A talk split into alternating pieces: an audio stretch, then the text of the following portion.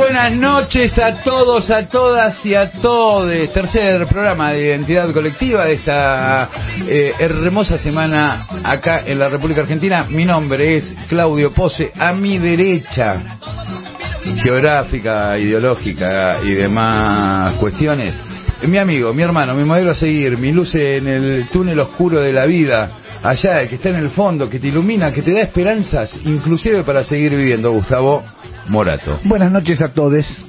Eh, enfrente mío, pero más a la derechita, la tengo a guion bajo Pinky Blue. Oli.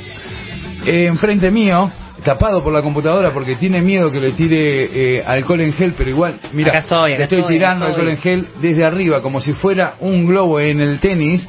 Eh, Sebastián, licenciado Ruiz. Claudio Pose. Y a mi izquierda, el invitado del día de la fecha, eh, Daniel Reynoso. No habla. Bueno, me gusta. Es, eh, le podemos... Buenas noches Ahí está, ahí está, ahí está. Una especie de enmascarado. Eh, bueno, y nos está escuchando, ¿eh? Nos está escuchando la rubia enmascarada eh, para sus seguidores y, y- y- ya se pone mal eh, Pinky Blue, no sé por qué. No, No, mal, estoy buscando agua. Me pareció un gesto muy sororo que me deje el protagonismo a mí. Bueno, bueno, bueno, se está armando un grupete de mujeres acá que vienen por todos los varones, seguramente, ¿no? Así que quizás mañana no estemos ninguno de nosotros cuatro. Pero bueno, Sebastián Ruiz, te propongo Claudio Pose, decime. eh, que para... Contame un poquito cómo viene la mano. ¿Por qué significa eso? Nada. Me gusta cuando los programas, ¿viste? Dicen, eh, ¿cómo viene la mano? ¿La mano de qué? Me da ganas ya, ya me pongo medio viol- violento. Hoy me vacuné, ¿eh? ¿Con qué? Segunda vacuna. Ah, de... AstraZeneca. Listo, Bien. podemos ir a Europa. Y sí, lo que sé.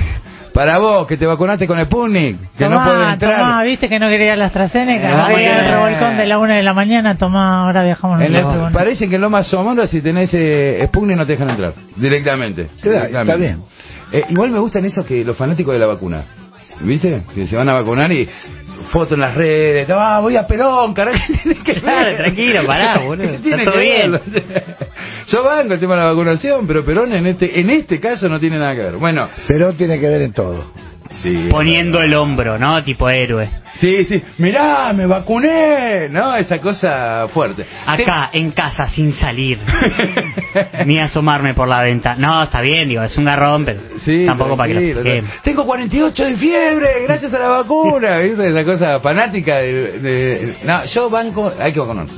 Hay Yo, que vacunarse, obviamente. Y aparte, soy anti-antivacuna. Está bien, está bien. Un está nivel bien. más. Soy anti-antivacuna. Directamente combato a los antivacunas, porque me parece, a mí, en términos personales, una gilada total. ¿Quedaron antivacunas? Sí, quedaron. Sí, sí. todavía. Y aparte me parece, ¿sabe qué? Es de un egoísmo eh, grupal, grupal en, en- en cualquiera de los sentidos, familiar, barrial, eh, de ciudad y de país mismo, no vacunarse porque la verdad que este es un virus que contagia. No, por Con lo cual, supuesto, cuando ya. contagia, loco, vacunate por el otro, no te vacunas, vacunate por tus hijos, por tus abuelos, por tu padre, por tu vecino. Por el almacenero que te ha fiado Claro. tantas veces. Ahí está, y vos vas y le estornudás en la Claro, cara. no. Ah, sin vacuna. Sin vacuna. Para no pagarle. claro, y que vas probando. Si capaz Claro. que. Y te vas aislando. Se lo de, a- de lleva. a 10 días para no pagar. Bueno, el tema del día, lo importante. Los milagros. A ver, ¿qué significa esto? ¿Existen, no existen? ¿Tuviste, estuviste en presencia de algún milagro? ¿Eh? ¿No? De esa cosa. Eh, Pueden ser un poco más chiquitos.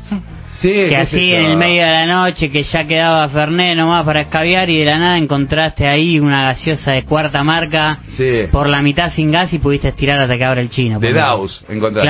Claro, ¿No? Encontraste de Daus. La Sao. Sao Cola. Eh, este, y dijiste, esto es un milagro. Puedo tomar el Fernet. ap- aparecía iluminándose. Pero estaba el negro sombra enfrente tomando el Fernet puro ya. No, pará, pará un poquito, pará, pará, tranquilo, tranquilo que encontré el de Daos. ¿Qué es Bueno, un milagro, Gustavo Morato, vos que me consultabas recién?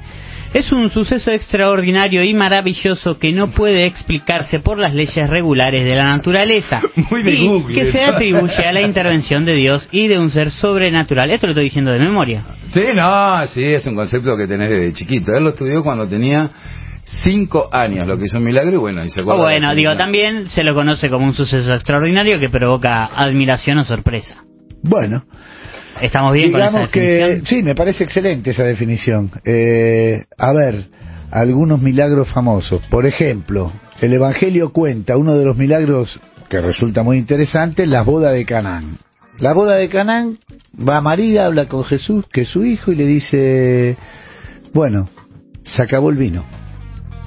Eh, una estaba el negro sombra, estaba complicado. Sí, Pero vamos a comprar, arranco No, la... Sí, no, no Arranco había. el Luna y vamos. No había para, no había comprar. No El había ra- para el comprar. Rappi, el Rappi. No había para comprar, no había Rappi, eran las bodas de Canaán, vienen a hablar con María, María habla con Jesús, Jesús medio que... Se ha hinchado la pelota, que La- todo le decía eh, nada. hay una cosa curiosa, Esperá, el- el despacio, hay una cosa curiosa, en toda la relación de Jesús Sí.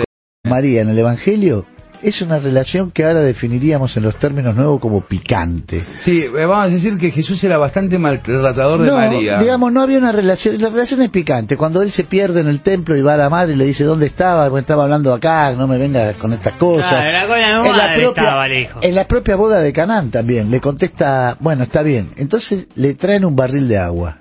Le traen un barril de agua, Jesús lo toca y se transforma en un barril de vino. Y la crítica para los dueños de casa era que entre los judíos, obviamente, primero se servía el vino bueno, de gran calidad, y después cuando los tipos estaban ya medio escabiados, se servía el vino que quedaba. Eso está bien. Y eso es correcto. Eso es correcto, Claro. porque Y viste, ahora lo- arrancás con uno de esos vinos, eh, viste, bueno, lo que le critican... de, al- de Luke y media, y después terminás con un Terminator y no pas- y ya no lo sentía el Claro. Eh, Terminator. bueno, Pasa así, como así pasaba, así pasaba entre los judíos en la boda de Canaán y lo que le critican en la boda de Canaán precisamente es decir, ¿cómo te reservaste el vino bueno para el final? Porque el vino, el agua Claro. que bendijo Jesús y transformó en vino Era de primera. era de primera. Cubo de uva era. El otro- No, no tenía los pedacitos de corcho, No, no, nada, nada, nada, nada. nada. No era un tetra que vos lo Otro- arrancaba con, la, con lo te bien. Otro cuando estaban los seguidores y la multiplicación de los panes y los peces, ¿no? Que le trajeron, y había miles de seguidores y no había comida, y le trajeron una canasta con pan y unos peces, y milagrosamente Jesús hizo que se reprodujeran para darle de comer a todos y sobró. Ahora, Sí, estos milagros que no me han gustado son los más conocidos, por lo menos hasta yo los conocía. Pero. No significa nada eso igual, No, no. Sebastián. Pero, pero ¿qué voy? Que podrían no ser conocidos tan solo si ese día no se escabeaba tanto. Y si cuando se juntaron todos, cada uno llevaba, no sé, uno llevaba para comer, otro para tomar y listo, no tenía que cumplir ningún milagro. De verdad, Son eh. cosas que se resolvían más o menos hablándola. más fácilmente. Bueno, y después tenés todo, porque Jesús era... Muy bien, ahí la mona que... Sonaba la mona. Sonaba la mona eh, eh, en la boda de Canaán, otro, sí. otro de los milagros de Había, Jesús. perdóname que Sí. iba a decir, eh, porque viste que la Biblia es un compilado. Sí, claro. ¿no? Grandes éxitos. Es, es una- claro, son grandes éxitos la Biblia. Este, y quedaron muchas cosas afuera. Por ejemplo, lo, lo, eh, este, Jesús, desde que nace hasta los 33 años, no sabemos qué carajo pasó. Supuestamente si lees únicamente el Nuevo Testamento, digamos, ¿no? Sí. Este, hay entonces eh, un montón de Se llaman los evangelios apócrifos. apócrifos, los evangelios apócrifos. Que no quiere decir falsos, ¿eh? No, apócrifos, que no entraron en, esa canon. selección. No entraron en el canon. El lado B. el lado B, exacto. Los muchachos arreglaron y dijeron, bueno, vení, Luca, Mateo, a vos, vos, vos entrás, vos entrás, La vos Pedro o sea, sos el jefe. de la Vos sos el jefe, lo tuyo está, lo tuyo está, lo tuyo está. Claro, ponele que como- Juan, Mateo, Luca, lo tuyo, usted está. Y lo otro, no, bueno, por lo ejemplo, otro no. eh, lo que escribió Santiago Cafiero quedó afuera, lista de Claro. cancillería, otra cosa más, para que se entienda un poquito. Está Bueno, escrito como Star Wars, vos decís que en cualquier momento viene la... no, no, pero existen Pero- los evangelios apócrifos. Sí, por supuesto, lo los buscás evangelios lo- apócrifos fueron existen. descubiertos. Yo no- leí algunos bastante. No habían entrado en el canon.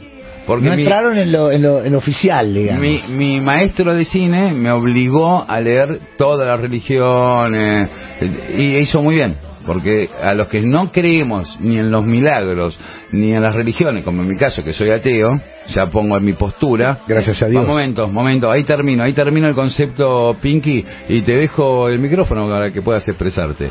Eh, pe- pero mientras tanto, me cortas el micrófono de Pinky. No, no, no, no, no. Rey, Rey, viste, me gusta esa cosa. Eh, y ahí ves lo que hacía Jesús de niño. Sí, claro. Salvaje era, ¿eh? Tipo corte, hay un momento determinado dice que, que me fue me... Vos Day, ¿no? Suena de, fondo. Este, y de repente que jugaba con el tema, ¿te dejo ciego? A los, otros pibitos, te dejo ciego, te doy vista, te dejo ciego, te doy vista, te dejo ciego, te doy vista. Bueno, el tipo tenía que ir practicando los milagros, no es que los milagros son milagrosos, también hay que laburarlos, ¿o no, Morato? Sí, bueno, hay varias versiones que era una especie de mago. Eh, él, eh, recordemos que lo que no hay duda primero que es un personaje histórico, que está chequeado históricamente No, la existencia no de. Jesús. No, no, no, no existe ningún cuál. Sí, ¿Qué- existe. ¿Cuál es Eh, la- Por ejemplo, Flavio. Fla- No, no, no, pero están las crónicas registradas, Flavio Josefo. Ah, historia oral, nada Sí, no, escrita, escrita. Pero no, pero de él no hay nada, No, absolutamente no, nada, bueno, pero no hay nada de ellos ni de, de- de ninguno de la época. Lo que quiero decir es, eh, son no hay ni- no- no hay elementos históricos de la existencia de Jesús, hay, eso quiero decir. Lo nombra Flavio Josefo en Historia de los Judíos. Flavio Josefo es un judío, eh, guerrero judío contra Roma, que en una batalla de Jotapata se entrega un guerrero que nunca había sufrido ni una herida, nun- nunca en una herida en la espalda, siempre había peleado contra los romanos de forma extraordinaria y se entrega en una batalla de Jotapata, se, se, se deja, se deja caer prisionero, Flavio Josefo, y va a terminar siendo el cronista de- de la, de la historia de Israel, historia de los judíos. Y él lo nombra a Con los Jesús. romanos, sí. Hay varias pruebas históricas de la existencia Sí, de el manto sagrado. No que haya sido decir, Dios. El manto digo. sagrado es una pavada. Prueba que haya sido Dios, ¿No? no. No, no. Eh, un poco no. serio, No, ¿no? eso no. Perdón, a, eh, a mí me parece que... eh, Pero como suceso histórico, perdón, Sebastián, Sí, como, sí. como personaje histórico, eh, no hay dudas que existió. Bueno, hay una película que a mí me pareció la más interesante con respecto a... No sé, bueno, nos, nos derivamos mucho a Jesús y no tanto a los milagros, pero ya que estamos hablamos. Eh, que es este la de Mel Gibson. Ah, sí, eh, que La Pasión de Cristo. La Pasión de Cristo. Eh, gran película, según mi criterio, más allá de lo que sea Mel Gibson como sus posturas ideológicas, otra cosa que nazi, todo, todo está mal, digamos. Pero la película, aparte es muy religioso él.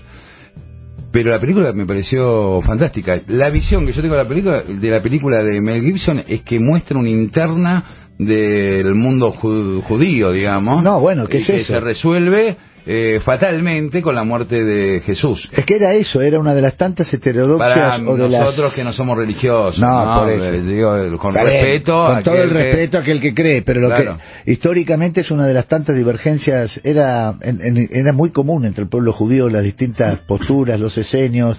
eh, Porque había ahí, por ejemplo, el tema, se- ellos esperaban un profeta, Sí, por supuesto. pero había una diferencia de qué clase de profeta, digamos, ¿no? Exactamente. Porque eh, vino Jesús diciendo, bueno, el sacrificio, lo pobre, toda esta historia, y había un sector que decía, no, el profeta viene a salvarnos, eh, a que tengamos, bueno, qué sé yo, un departamento en Recoleta, esta clase de cosas. Bueno, por ahí había es- e- ese quilombo. Pero bueno, ahí empezaron a surgir los milagros, y hay milagros por todos lados. Acá también tenemos, inclusive, qué sé yo, el gauchito Gil hizo algún milagro. Por ejemplo. Seguramente, ¿o no, Ruiz? Ese de tu palo, el Gauchito Gil. no, yo, pero yo no, no, digo, no, no investigué ninguno, no leía ninguno. Pero Gauchito Digo, por en mi barrio un montón de pibes lo tienen tatuado, pero yo nunca les pregunté. ¿Por qué te de Claro. eso? Bueno, pero si vos vas por las rutas de la Argentina, hay... ¿Cómo se llaman las postas esas religiosas? ¿Cómo se llaman los...? Santuario. Los santuarios, hay santuarios, yo no soy religioso, por eso no tengo las terminologías correctas. La difunta Correa, otra. Difunta Correa, eh, la luz mala no. Ah, no, la luz mala ya es medio chamucheli, ¿no? La luz mala, eh, o, el, o el pombero. Sí. Claro, no, esos son más de, de más. Porque el pombero es uno que dejaba embarazada a la mina ahí, me parece que no. Sí, el pombero era eso, ¿no? El que dejaba embarazada a las señoritas allá por el norte, ¿no? Es, es un, un- una aparición del norte. Eh, tanto el... eh, la- ¿Quién la- fue? la el difunta Co- pombero, ¿viste? Ahí se resolvía todos los quilombos, ¿no? La difunta Correa, Gauchito Gil son religiosidades populares, ¿no? Este, medio La paganas. Virgen de Satanudo, y bueno, pero... Pero fusionadas, eh, Pero- se, se llama sincretismo. sí, eso, claro, ¿no? sincretismo, religioso. exactamente. Ahora, Pose, vos decís medio paganas, y el- el- lo de los santos, ¿no es una cosa medio pagana? Y para mí sí, pero bueno, no sé qué opina la gente. La gente se puede comunicar. ¿A qué teléfono, Sebastián Ruiz, para hablar de los milagros? Al 11 44 000 590 se reporta el caballo loco y dice buenas noches chicos, qué quilombo armaron con los milagros. Sacando a Jesús, que es un grande, y él sí hacía milagros, y él sí hacía milagros, yo hoy hice un milagro. ¿Cuál? Dice, tuve una monta hoy No. y el cuarto polvete, ese sí que fue un milagro. Dice. el caballo, el caballo loco, un, un- un oyente que quiero decir que es un oyente, ¿eh? No es que nosotros lo estamos Claro, no, no. inventando. De hecho, nos manda fotos, todo. Le agradecemos que siempre esté acá en identidad eh, colectiva. Che, Morato, eh, ¿y a vos te pasó algún milagro alguna vez? Eh, no. No, ok. Eh, se terminó el programa entonces para Gustavo Morato. No, quiero decir, tengo varios milagros. Por ejemplo, que esté vivo todavía. Hay varios No, bueno, milagros. sí, sí. Eso es milagroso, pero... Y, y- y a, a guion bajo Pinky Blue. Yo eh, continuamente estoy, desde que soy feliz, todo el tiempo, de un milagro en otro. A ver, por ejemplo. Llegar temprano al banco ya es un milagro. o sea, ya arranco el día bien. Que Pero- no me peleé con ningún público en una hora ya es otro milagro. Otro milagro. Lo marcás por horas a eso, ¿no? Sí. A la en el ya- banco ya es un montón. A la hora ya empezás a buscar alguno, ¿no?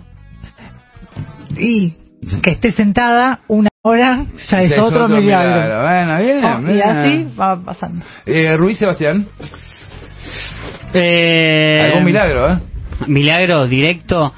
El Eh, que estés acá en Radio Continental es un milagro, te voy a decir. Eso ya podemos, lo podemos ¿no? Ni Eh, hablar, pero vos ya tenías un montón, por eso estamos... yo consideraba milagro cada vez que me encontraba plata en la calle.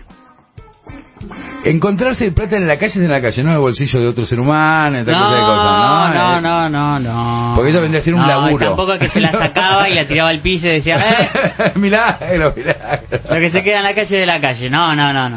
No, No, para mí, o a veces un pantalón o alguna cosa así, decís, ¿y estos 20? Oh, que te salvaban, ¿viste? Sí. Corriendo Qué al chino, dame dos frías, loco. Eran otros tiempos, eran otros tiempos también. Daniel Reynoso, Y yo podría decir uno que tiene que ver con el dinero también. A ver. Tendría que ver con el dinero. Es una anécdota del año 82 que Gustavo la conoce. a ver. Recién me casaba y no tenía un mueble en mi departamento. Bien, podría decir, soy No. medio hippie, viste que hay que Claro, disfrazarlo. no, no. Che, ¿no tenés mueble en tu departamento? No, No, no, no, no. me gusta, esa Con cosa el amor capitalista. no Tenía, tenía unas boludeces nomás. Y, por ejemplo, me quería hacer una cama a medida y tenía un colchón a medida que había que ubicarle la cama después, porque era de dos por dos. Y fuimos con Gustavo, si me permite comentarlo, a un gran premio Carlos Pellegrini. Está- Ah, estamos sí, hablando sí, que sí. ya el milagro de la timba, ¿no? Eh, ya, del, ya, dinero, ya de- no, del ya- dinero, del dinero. Eh, Y este- espera, expliquemos, Carlos Pellegrini es una carrera, Una carrera hipódromo, de hipódromo caballos. de Palermo. Hipódromo de Palermo. Juega una llave que la jugué yo solo. No Una había- llave, vamos a explicar. llave. ¿Qué es llave una llave? dos- nos a dos caballos, que va a salir primero uno y segundo el otro. El otro. Ajá, y eso es como... Es una wow. llave. Lo- los, eh, los, los caballos que compiten se dividen en grupos. Y esos grupos, cada grupo es una llave. Bien. Había una llave que era la 1. Y en la cual entraban dos caballos, un caballo y una yegua. Era la 1-1. Yo voy y juego esa llave, que vos podías combinar una llave con otra. Pero yo juego la 1-1. O sea que tenían, tenían que entrar esos dos caballos. Si no podías Primero hacer- y segundo. Claro, Primer y exactamente. segundo. No importa el orden. No importa, pero esos dos tenían que entrar primero y segundo. Esos dos entraron. Qué y- excitación, ¿no? Porque que Ah, estar viendo. no. Y aparte si te entra uno y el otro quedó rezagado y decís la puta madre. No, pero ahí no importa, porque el orden no importa de llegada de los No, pero rezagado quedó Ah, rezagado tercero. Ah. Claro, y vos decís la po, ¿por qué no? Que Bueno. uno solo? ¿Por qué? ¿No? Sí. Y la llave pagó una fortuna, 117 pesos por cada peso que vos ponías. ¿Y cuánto pusiste ahí? No recuerdo ahora, pero llevé una fortuna. El otro día no fui a lograr, por supuesto, y me fui Pero para mi- ganaste. Sí, pero contame cómo fue, plata. cómo fue la carrera. Eso El contame. muñeco era, ¿no? El que entró Eh, es Pellegrini. No, ese fue otro que... Ah, sí, eh, Ah, ese seguido, fue- bueno, bueno. No, no, no, no. Eso más que milagro es No. por repetición, muchachos. Íbamos, íbamos grandes premios exclusivamente. Ah, bueno, te inspiró de nivel, ¿listo? ¿No? Era propicio, que lo corría Bismarck Sanguinetti, un viejo jockey uruguayo, y otro caballo duero que lo... Ah, Duero. Que lo corría un jockey que se llamaba eh, ¿cómo era? Bueno, No recuerdo. Ayude, Oscar Ayude. Le Bien. decían Oscar Madera Ayude, porque Madera supuestamente Ayude, Madera Ayude. porque supuestamente era de madera. Bueno, eh, la llave pagó 117 pesos. Que era, Por como sopa. dije, por peso. Fíjate, jugaste mil No sé, pesos, ponele. 117 mil pesos cobraste. Entonces, al otro día nos fui a laburar, por supuesto, y yo vivía en Belgrano y fui con mi señora a caminar todo Cabildo a, cobrarnos todo, a comprarnos todos los muebles que nos hacían falta. Mira, Eso fue un milagro.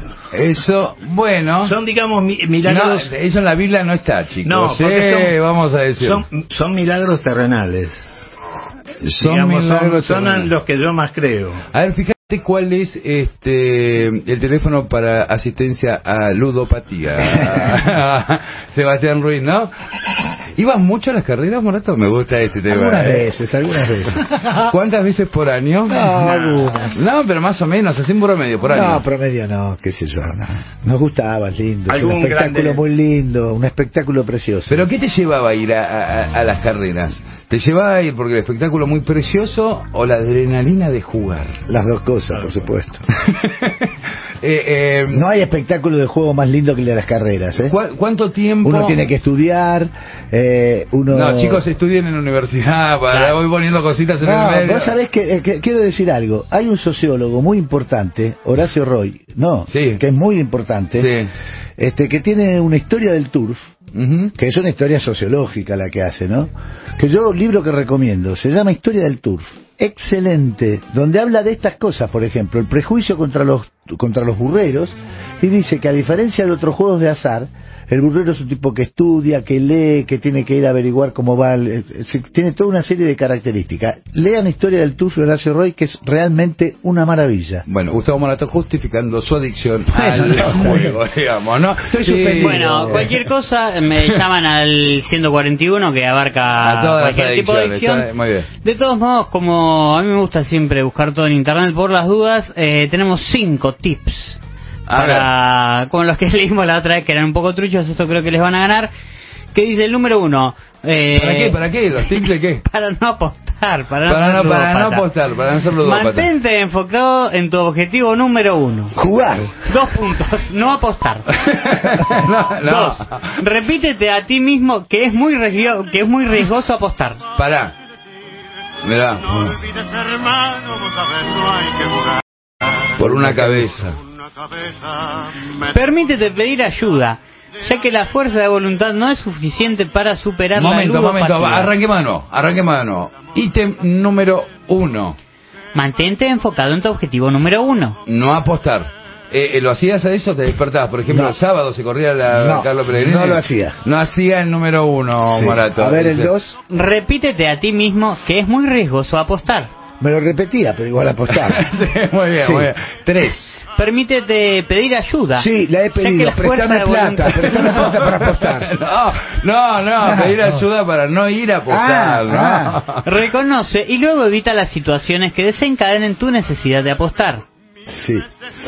Eso es muy complicado, a ver, Sí, muy ¿cómo? largo. De- desglosémoslo. Muy largo. ¿Cómo dice? Reconoce y luego evita las situaciones que desencadenen tu Ah. necesidad de apostar. No sé, te levantaste de hambre, qué ganas de apostar que tengo. No, No, no, comas más. Pica algo antes. Picá, al revés, picá algo antes para que se te vaya. O comer membrillo. Y la Eh, comer cinco- membrillo porque el membrillo, los adictos sí, comen claro. membrillo y se le va la gana de, de vivir. tomar cocaína, sí. fumar marihuana y apostar en el Carlos Pellegrini. Y la número 5 es busca ayuda en internet. Siempre Sí. tan- Busco ¿Eh? actuaciones de los caballos anteriores, fue. no, sí, claro, está bien, eso es bueno. no. ¿no? Bueno, es un milagro que Morato eh, tenga divisas en su bolsillo en función... de- ¿Perdiste mucho en...? Eh, poco, como siempre.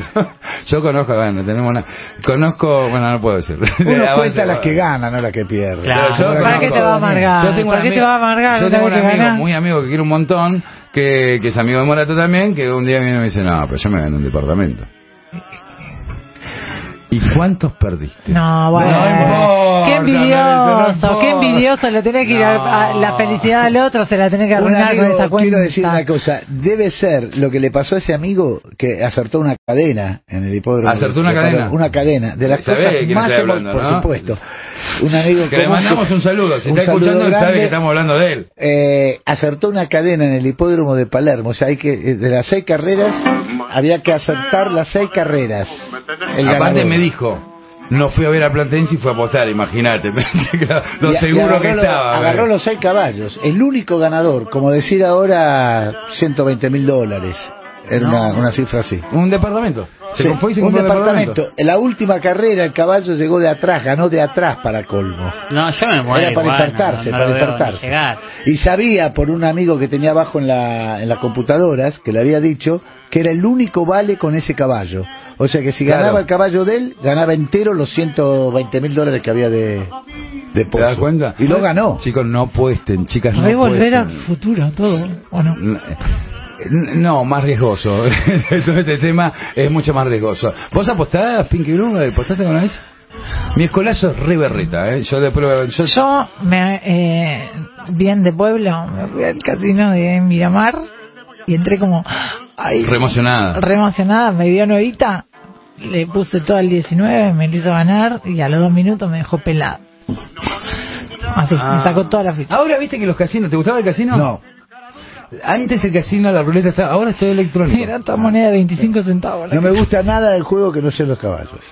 ¿En serio? Sí, sí, en serio. Pero el no juego truco- quiniela, nada, truco sí, bueno, nada. Bueno, no pero- juego por plata. no. No, yo sí, mi- nuestro escolazo, no, No. Ruiz, era escolazo poner. chiquito, para ver si nos compramos un vino. Al tute, jugaba por plata. el que gana y se lleva toda la guita paga el escabio después. digo, más en ese Claro, código. funciona, funciona así, o jugamos un partido de fútbol y lo jugamos por la, por la cajón La de cancha y un cajón. Claro, y después lo tomamos todos juntos. Pavada. Nosotros no, no, no, me gusta jugar, me gustaba, ¿no? Bueno, estoy suspendido, pero no te dejan entrar al lugar. estoy suspendido, me auto suspendido.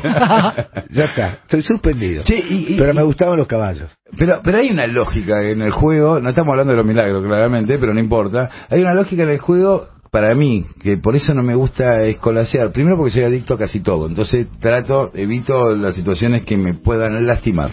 Eh, por ejemplo, el escolazo, ¿no? Sí. Pero digo, viste que en el colazo hay alguien que organiza esa historia. Sí. Por ejemplo, el dueño del casino, por ejemplo, el dueño de la carrera de caballo, de la pelea de gallo o de lo que fuera. Hay alguien que lo organiza. No lo organiza para perder guita. No, pero en el caso- claramente, perdón, pero el claramente, No, pero en el caso del casino, del caso del casino es así, claro, por supuesto, pero en el caso del hipódromo no. En ¿Por el qué? hipódromo, porque el hipódromo tiene una recompensa determinada y se reparte. Ya cobra una comisión por ese, por la organización del espectáculo que se la queda el, el que organiza el espectáculo. No pero tiene- no no hay una banca. banca, eso No hay quiero banca. decir, exactamente. No hay banca. No es un juego bancado. no es un juego bancado. No es un la banca bancado. que en el casino sí está la banca. Sí, por supuesto. Hizo saltar la banca, por ejemplo. Claro. Eh, la Sí. primera vez que fui al hipódromo y aposté, gané. Después nunca más pasó. En las maquinitas sí gané. Hay una de Games of Thrones que paga muy bien. Yo no, no entiendo No, no, desconozco, de maquinitas. Nos dice Natalia Torres. Y también tenemos un audio de nuestro querido caballo loco. A ver. Que lo envía al 11 44 000 590. Que dice más o menos así. Hola. Eso es verdad, compañero, eso es verdad, yo soy testigo, sí, el caballo, el caballo loco siempre gana de atrás. Así que, ojo, porque si te llego a correr, te agarro. Bueno, el caballo loco, siempre buscando, ¿no? Que, eh, con su sabiduría y su expertise en un rubro determinado, claramente, ¿no? Eh, bueno, ¿a dónde dejas los mensajes, Ruiz? Si Al- querés hablar de los milagros o del escolazo ahora, ¿no? Claro, ya está. Me gusta eso 11 que proponemos un tema y terminamos Sí, hablando de siempre otro cualquier otro. Bueno. Sí. Lo pueden hacer al 11 44 000 590. ¿Puedo volver un segundo a los milagros, Claudio Sí, por supuesto. Mejor, porque es lo que dice la grilla. Eh, Hoy que hubo grilla, ¿no? Volvió Hace Gonza. tres días que tenemos volvió- grilla. Volvió Gonza. Hace tres días que tenemos grilla. un poquito de No. orden. Gonza es nuestro coordinador yo tengo de... una familia que mantener. Claudito, contame cómo va todo. Eh, el milagro de caminar sobre el agua es lo que me interpela en este momento. ¿Y pero quién puede caminar Pero, sobre la- para, no, el conozco, que no hizo eh, el Jesús. Eh, yo me parece que ese lo hizo más para. Ven que tengo poderes, déjame romper. Ah, lo- como para Porque lo primero fue que no hizo el vino y nada, para mí le puse una botella, no sé qué, y Sí, después cuando cualquiera multiplicó los panes, vino. y los peces se fue a pescar y estuvo amasando toda la noche, y después dijo, déjame romper la pelota, se levantó la túnica, mira, Gil de mierda. Y caminó sobre el agua, ¿no? No tengo mucho más data de ese milagro, pero no sé usted, Gustavo Morato, si tiene algo más, en qué No, momento fue, que era un en cumpleaños, la barca. lo habían contratado para, para, No, para no, animar un ¿Para un cumpleaños. evento? No, no, no, no, no, respetemos, seamos respetuosos. No, con respeto y con humildad le estoy diciendo. respeto. No, es uno de los milagros que narra el Evangelio. Eh, uno de las dos milagros vinculados al agua. Uno es el de una gran tormenta que la logra, que ahí estaban todos muy nerviosos, se ponen todos los apóstoles muy muy mal y Jesús logra calmar al- calmar las aguas y calmar la tormenta, donde dice tormenta, donde dice hombres de poca fe, los los, Claro. los apostrofa. La de Santa Rosa era. Sí, Claro. podía ser, podía ser. Sí, y que la santa tenía que obedecer a Jesús, así que, este, y después el otro que camina sobre el agua, en el lago, este, es otro de los milagros que hace Jesús. Bueno, y después también el que revive a uno, ¿no? Sí, por supuesto. Bueno, Lázaro. A A Lázaro. Lázaro, claro. Le dice. Levántate y anda. Eh, camina Para mí no estaba muerto. Estaba de Ah. parranda. Estaba de parranda, claro. De jirafa. Estaba, estaba de jirafa. Le dio un caviado. sacudón, le dio... No, a mí... El golpe fue una piña de pecho. 30, una No. regla de 30 centímetros. Basta. Muy interesante. Hay uno de los milagros que es muy interesante, que él va caminando, eh, que narra el Evangelio, que él va caminando y una mujer le toca el manto. Y él se da vuelta y dice, ¿quién me tocó? En medio de la multitud. Reconoce que alguien había tocado el manto. Y la mujer le dice, soy yo. Y él le, y le dice, la mujer sufría... No, despacio, que la mujer sufría, eso es interesante, sufría de flujo. Entre los judíos, cuando la mujer tenía la menstruación, era impura, con lo cual no se podía conectar ni acercar a nadie. Con lo cual una mujer que sufría de flujo era una mujer que estaba apartada de la sociedad. O sea que cuando tocó el manto y Jesús la curó, según el Evangelio, no solo la estaba curando, sino la estaba reintegrando, ahí una metáfora, a la sociedad. Bueno, Jesús tiene cosas súper interesantes, ¿eh? Igual, más allá que yo Que sea no le ateo- vino más, eso me quedó No, No, no, no, al revés. al revés. Si no le vino regularmente. Este, hay, hay algunas cosas que Jesús a mí me gusta, el Jesús más combativo que el milagroso. ¿Y a dónde está el milagro si le viene todos los meses? No, que de- sufría Ah, te quedaste con de- con eso. No, sufría de flujo la mujer. De flujo, ¿no? permanentemente. Era permanentemente, sí. eh, Eh, o eh, sea que estaba Se llama separado- endro, Sí, claro. endocrinosis, una cosa así. Este, que le mando un saludo. Vamos a sacar a las chicas que, que luchan por tener una vida, es una enfermedad terrible, ¿no? Terrible. Este, que inclusive destruye los órganos internos. Es Bueno, y en el, caso, y en el caso de ella más todavía porque estaba eh, saca- fuera de la sociedad. Bueno, pero a mí me gusta el Jesús un poquito más combativo. El Jesús que va al templo, por ejemplo, cuando le dice, eh, no, no me vendan la cosita con mi nombre, no, esa boludez, y los tipos van al templo y al toque empiezan Echa a los vender. comerciantes, A, a los mercaderes. a los mercaderes. Y va con un látigo y los, los, los latiguea todas. Ese es el Jesús que me copa a mí, ¿no? El más... Adolescente. O el que banca a María Magdalena. O el que dice yo no vine a traer la paz sino la guerra, entre padre e hijo, madre e hija y nuera y yerno. Dice no tenía. ¿En qué Sí. momento lo dice eso? En un momento del Evangelio. Yo En un cumpleaños se complicó todo. ya. No, era picante Jesús, ¿eh? No era, ay Jesús, no, era un picantón, ¿eh? Imagínate que en el templo, en esa época eran muy importantes los templos. Sí, por supuesto. Y estar comerciando en el templo y que venga Jesús y te caga el latigazo, bueno, también te cagó Jesús, no a cualquiera, ¿eh? No, Hola. Queda como anécdota para los nietos eso, ¿no? Claro, ¿sabes qué me hizo esto? ¿A quién? Jesús, nada. Sí, boludo, no sabés, estamos viniendo allá con, ¿cómo se llama este? ¿Te acordás? Sí. Hola amigos, Gustavo Rabini de Mar del Plata. Sí, dice, Gustavo. juego a la pelota paleta desde los 10 años. A partir de los 20 años empecé a jugar por dinero. Bien. Volviendo acá, no voy al casino, ni bingo, ni quiniela, ni pasé inglés, ni eh, me prendo en lo que sea azar puro. A la pelota, a la paleta, se apuesta a la destreza de cada uno. La clave es concertar un desafío ganable. Muy bueno el programa, abrazo a todos. Es así, perdón, lo de pelota paleta es así. La pelota paleta se escolasea por plata y se juega uno contra otro. Yo he visto jugar jugadores que jugaban pegándole a la pelota sentado, con una sillita en la mano, contra otro. Sí. Manos atadas, con una botella, Sí, cosas sí, rarísimas. raras, sí, sí. Y se juega por plata. Y se puede por guita, y por se juega afuera también, todo el Yo mundo voy a juega por contar plata. con eh, yo en una época muy era muy niño eh, había al lado del cine teatro Broadway un pool nos habíamos rateado, rateado con un compañero de secundaria, primer año, una cosa así, tres añitos. ¿Y, y dónde vamos? Vamos a jugar al pool. Y este era campeón sudamericano de pool. Entonces me dice, "Ah, le digo, pero ¿para qué vamos a jugar al pool, boludo? Si me vas a pasar el trapo. Digamos, de arranque. Eh, lanzo yo primero y se- seguramente no Perdí. meto ninguna y perdí, digamos, porque no me deja ni jugar, eh, mete todo. No, vamos y nos hacemos unos pesitos, acordate de lo que te digo.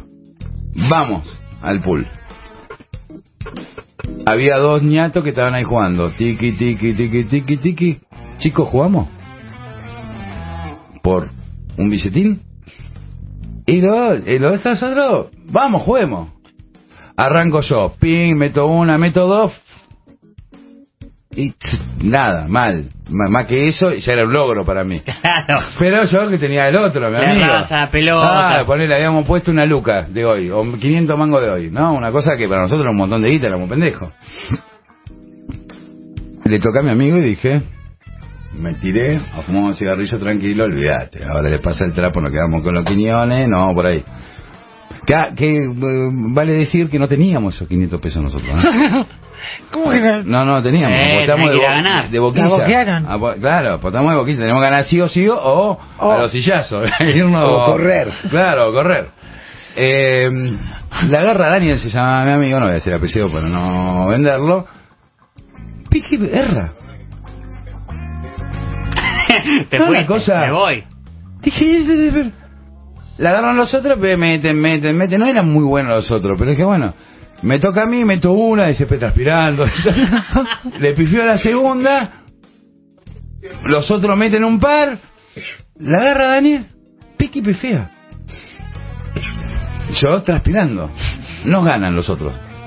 Y yo ya estaba preparado para, viste, cuando te mueve la cabecita, bueno, a- a- y aparte los otros eran grandotes, teníamos todo para perder. Y Daniel me guiña el ojo. Doblo nada, le dice. Yo digo, este está más loco que una cabra. Y los otros entran. Oh. Rompe Daniel. ¿No? Rompe, se dice cuando... Sí, sí. Sí. No, ya está. Da, rompió, metió cuatro, uno en cada esquina, pique. Taca, taca, taca, taca, taca. Al final de ganamos sin que ninguno de los otros tocáramos la pelota, la- el, el palo, ¿no? Una cosa impresionante. Y los otros se pusieron pitufiados. Y ¿eh? sí, No les sí. gustó y nada. yo te No. fajo. Esto, che, muchachos, esto nos engañaron. No, no, yo no engañé a nadie, decía yo. Tuve suerte. Claro, Daniel decía, no, me salió todo bien, me hice negro. Mirá, me no lo puedo No, bueno, los chabones se la comieron y garparon, pero fue quizás mi- eh, un milagro. Eso fue un milagro Sí. que estuviéramos vivos todavía. Esos escolazos chiquititos teníamos nosotros, ¿te das cuenta, Morato? No íbamos tan grande, porque después al toque nos íbamos a caviar. Claro, al metegor por plata me he pasado tardes entera porque no me ganaba nadie. ¿Y a los fichines? Ese no, no, nunca le... ¿Flipper no hacía vos? Ah, vos sos muy jovencito, vos sí hacías No, no, flipper. pero no, no me gustaba. No sé de qué me estás hablando. Iba, iba nada más y íbamos a los jueguitos. ¿Cómo, y- cómo, cómo, cómo dice? Claro, no, no, los flippers los... Sí, el de Batman. El de Batman, El de Batman. bueno, sí. El otro día fui a un bar que tiene fichines y me puse a jugar y llegué como al cuarto monstruo de ese que jugaba yo y dije, claro, con razón, llegaba a tantas pantallas, tenía que hacer tiki, tiki, tiki, tiki. Claro, Tipo, claro, saltar, girar, saltar, Era, muy, girar. era bastante básico, sí. Nosotros íbamos a las maquinitas, eh, también así, en cero, menos 10 como siempre, y nos poníamos, viste, ese, esa, ese juego que es que vos metes una ficha y va empujando otras fichas y por ahí caen Sí, y te sí, bueno. sí, sí. Y nos quedábamos ahí, uno iba y distraía al que Ahí, y se la levantaba, gente. se levantaba el... Claro, y agarraba y otro y le metía un puntinazo y empezaban a caer fichas. para, para poder jugar. Y, y aparte, cuando yo era pibe, en los fichines, vos tenías los lu- ¿Dónde? En Buenos Aires, estoy hablando, ¿no? No sé qué pasaba en el interior, la gente puede contarnos. En Buenos Aires los fichines eran 11, la estación de 11, la estación de Constitución, la estación de... Todos lugares re picantes. Y vas a jugar con una adrenalina, ¿viste? Porque eran lugares eh, difíciles. Torneos, En el ¿Cómo? pueblo, Nazca y Rivadavia. Rivadavia. en mi pueblo estaban los del Chato, que era solo de varones. Era como el antro. Ajá. Y después había abierto otro que estaban en la avenida Bacareza, que es la única avenida del pueblo. Y ahí íbamos después del colegio. Y los lunes, Era para los chicos. y los lunes había dos por uno de fichas, entonces no pagábamos las fotocopias y comprábamos seis por un peso. Sí, pero para toda claro, la semana. Claro, bueno, eh, se respetaba cuando iba una mujer, igual había un código, ¿eh? ¿Qué va a haber un código? Si a mí una vez el... No, en, en- ¿Sabes lo que me dijo? La gente es mala. ¿Sabes qué era el, el gallo Romero? El gallo Romero. Sí. ¿Sabes lo que me dijo? No, Pejerrey. ¿Cómo? ¿por qué? Sirve todo menos la cabeza. No. Una basura. Mirá No, lo que me dolió sí. que hace como 40 años. Sí, lo tenés a... ¿A quién te lo dijo eso? El gallego Romero. Gallego, escuchame una cosita, te lo voy a decir por última vez. Y ahora soy Pinky Blue y no me importa, en- lo perdono. cuando Mirá dónde estoy ahora. acá- nos reímos de eso. Cuando nos acá, con el, no, nosotros sanamos somos con vengativos. ¿no es cierto, Ruiz? Cuando nos encontremos acá en Radio Continental Lo, Gallego, lo fajan, ¿eh? Lo fajan. todo. Te va a todo el mundo agarrar pegando. Morato. Te va a agarrar. Tiene que venir el Chula, tiene que venir. Dieguito, tiene que venir mi amigo Fede, mi amigo Ezequiel, todo, todo lo que fajan. Lo fajan. Si no era que te habías olvidado. Claro, claro, que Menos mal cuando se olvida la cosa. Eh, Escorpio, Escorpio, ¿qué va a hacer? Ahora que tiene, ahora que juntó unos cuantos, no ya se acordó de Se nada. acordó de nuevo, se acordó de nuevo. Automáticamente nombran La Cascada, nuestro amigo Daniel Prasel y Natalia Torres, como el juego que yo nombraba de tirar la fichita y pegarle una patada La para que cascada, más. la cascada, sí. Y se reporta a nuestro amigo Gustavo Rabini de Mar del Plata, ¿no? Quien juega pelota paleta por dinero.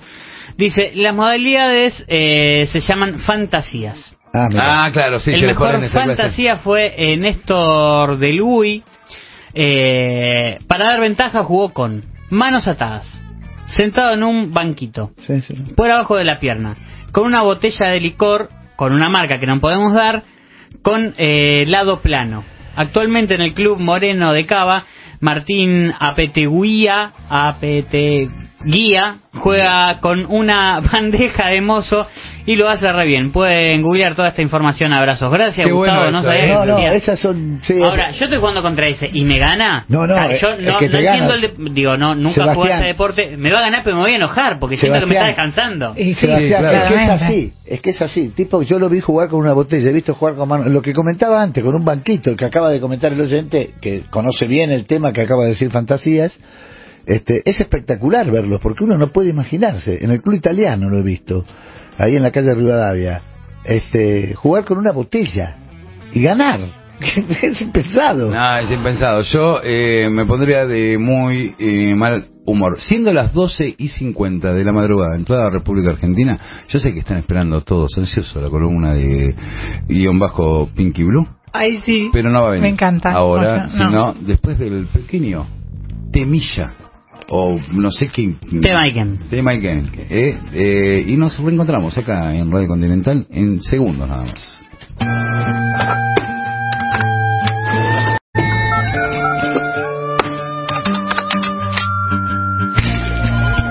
Este el libro que me regaló, como ¿Qué, qué, Sí, qué, cómo, vi- ¿qué- cómo? qué libro? Estamos escuchando La Vuelta al Mundo de Calle 13. porque no los leo.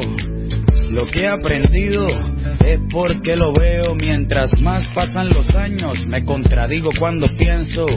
El tiempo no me mueve, yo me muevo con el tiempo. Soy las ganas de vivir, las ganas de cruzar, las ganas de conocer lo que hay después del mar.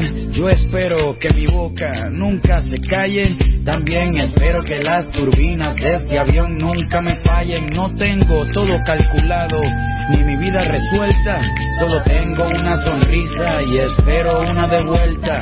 Yo confío en el destino y en la marejada. Yo no creo en la iglesia, pero creo en tu mirada. Tú eres el sol en mi cara. Cuando me levanta, yo soy la vida que ya tengo. Tú eres la vida que me falta. Así que agarra tu maleta, el bulto, los motetes, el equipaje, tu valija, la mochila con todos tus juguetes y.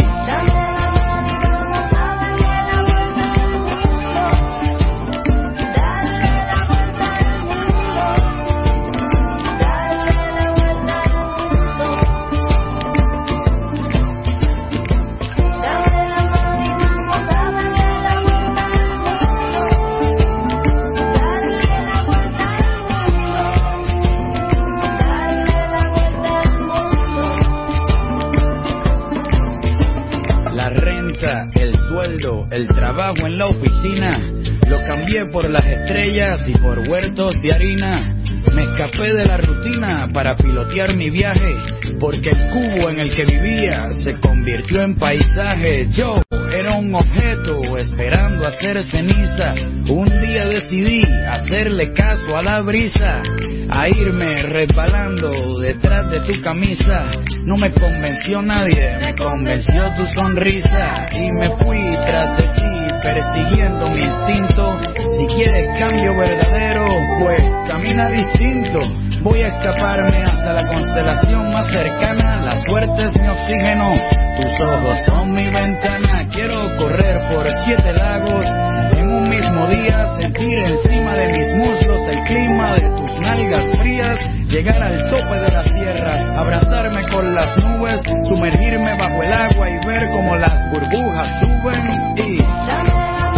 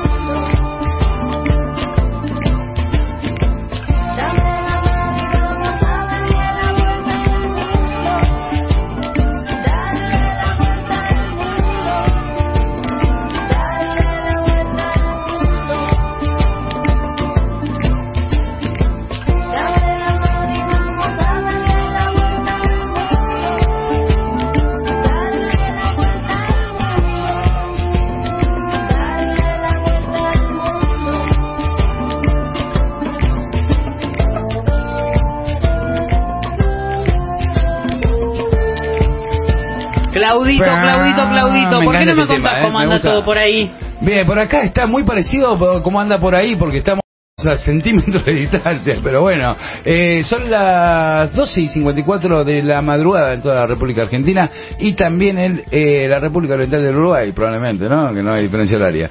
O sí. Eh, se me trabó internet. ¿Hay gente de Uruguay escuchándonos? Eso me gustaría saber. Qué lindo decir que son los orientales, ¿no?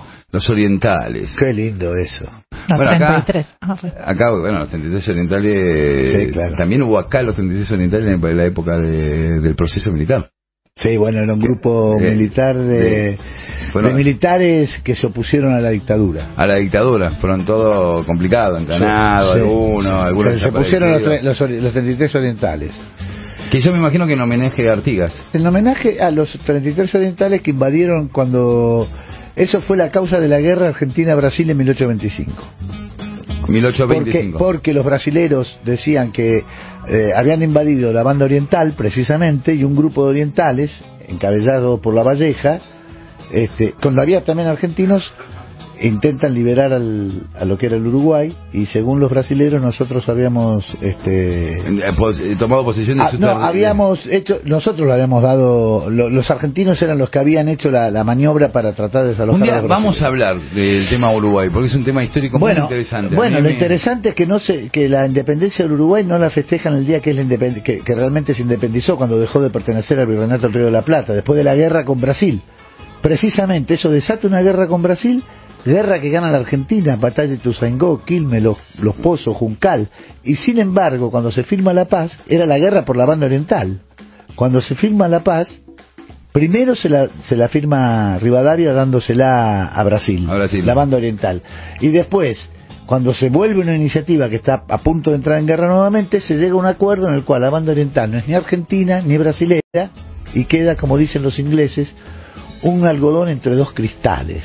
Claro, porque eh, ahí había um, un interés Claro. de Inglaterra de justamente esa parte del puerto que quede liberada para ellos poder hacer lo que hacen siempre los ingleses, piratear. Sí, Realmente, dividir para negocio reinar. Pero un y algodón, un algodón entre dos cristales. Artigas, aparte un día, algún día vamos a hablar bien de Artigas, de Artigas. Artigas es, eh, para mí, quizás el prócer, vamos a llamar así, Sí.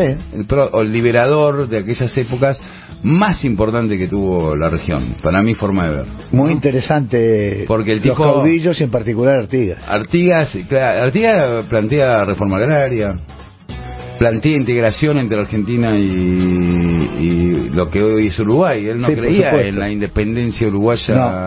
No, no. Este, no, no le dan bola acá, digamos, centralmente. Exacto. Este, y después adopta a- a- al que después Cristina Fernández de Kirchner nombrara general postmortem, al general Andresito. Exacto. Lo adopta, lo adopta, que termina siendo después gobernador, eh, Andresito. En las de- misiones. De Corrientes. Sí, en las misiones después. Termina siendo que, que hace una. Andresito también es otro personaje muy interesante. Un desaparecido es Andresito, ¿no? Andresito nunca le encontraron el cuerpo. Este, algunos dicen que murió por Brasil, por ahí. Pero Andresito, cuando es gobernador, en un momento determinado, la oligarquía correntina se retoba. Y mira lo que hace Andresito.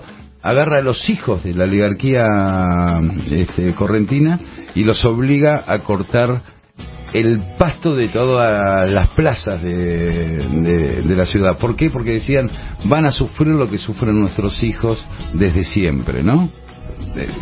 Pónganlo en contexto histórico, ¿no?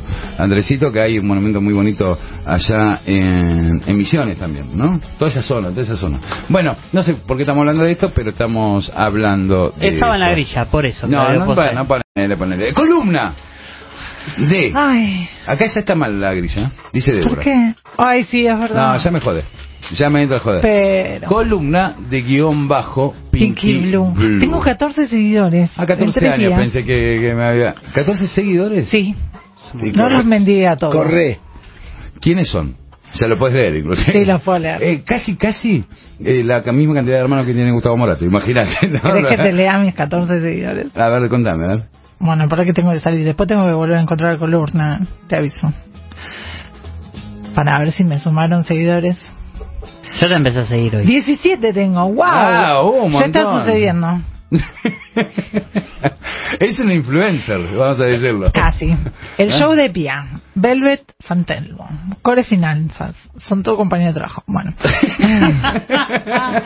Acá tengo otro que el mismo que tiene dos cuentas. Bueno, no importa. bueno, pero suma. Eh, Fiorella Ista, que es una comediante amiga. Humor medio crudo, que son mis amigos con los que tengo show. Media Falange, que bueno. Sebastián Ruiz, media falange, lo pueden seguir a Gligson, que es un cineasta, Tati Conforti. Bueno, está bien, ahí está bien, estás levantando un poquito. Notación. No te veo, pose.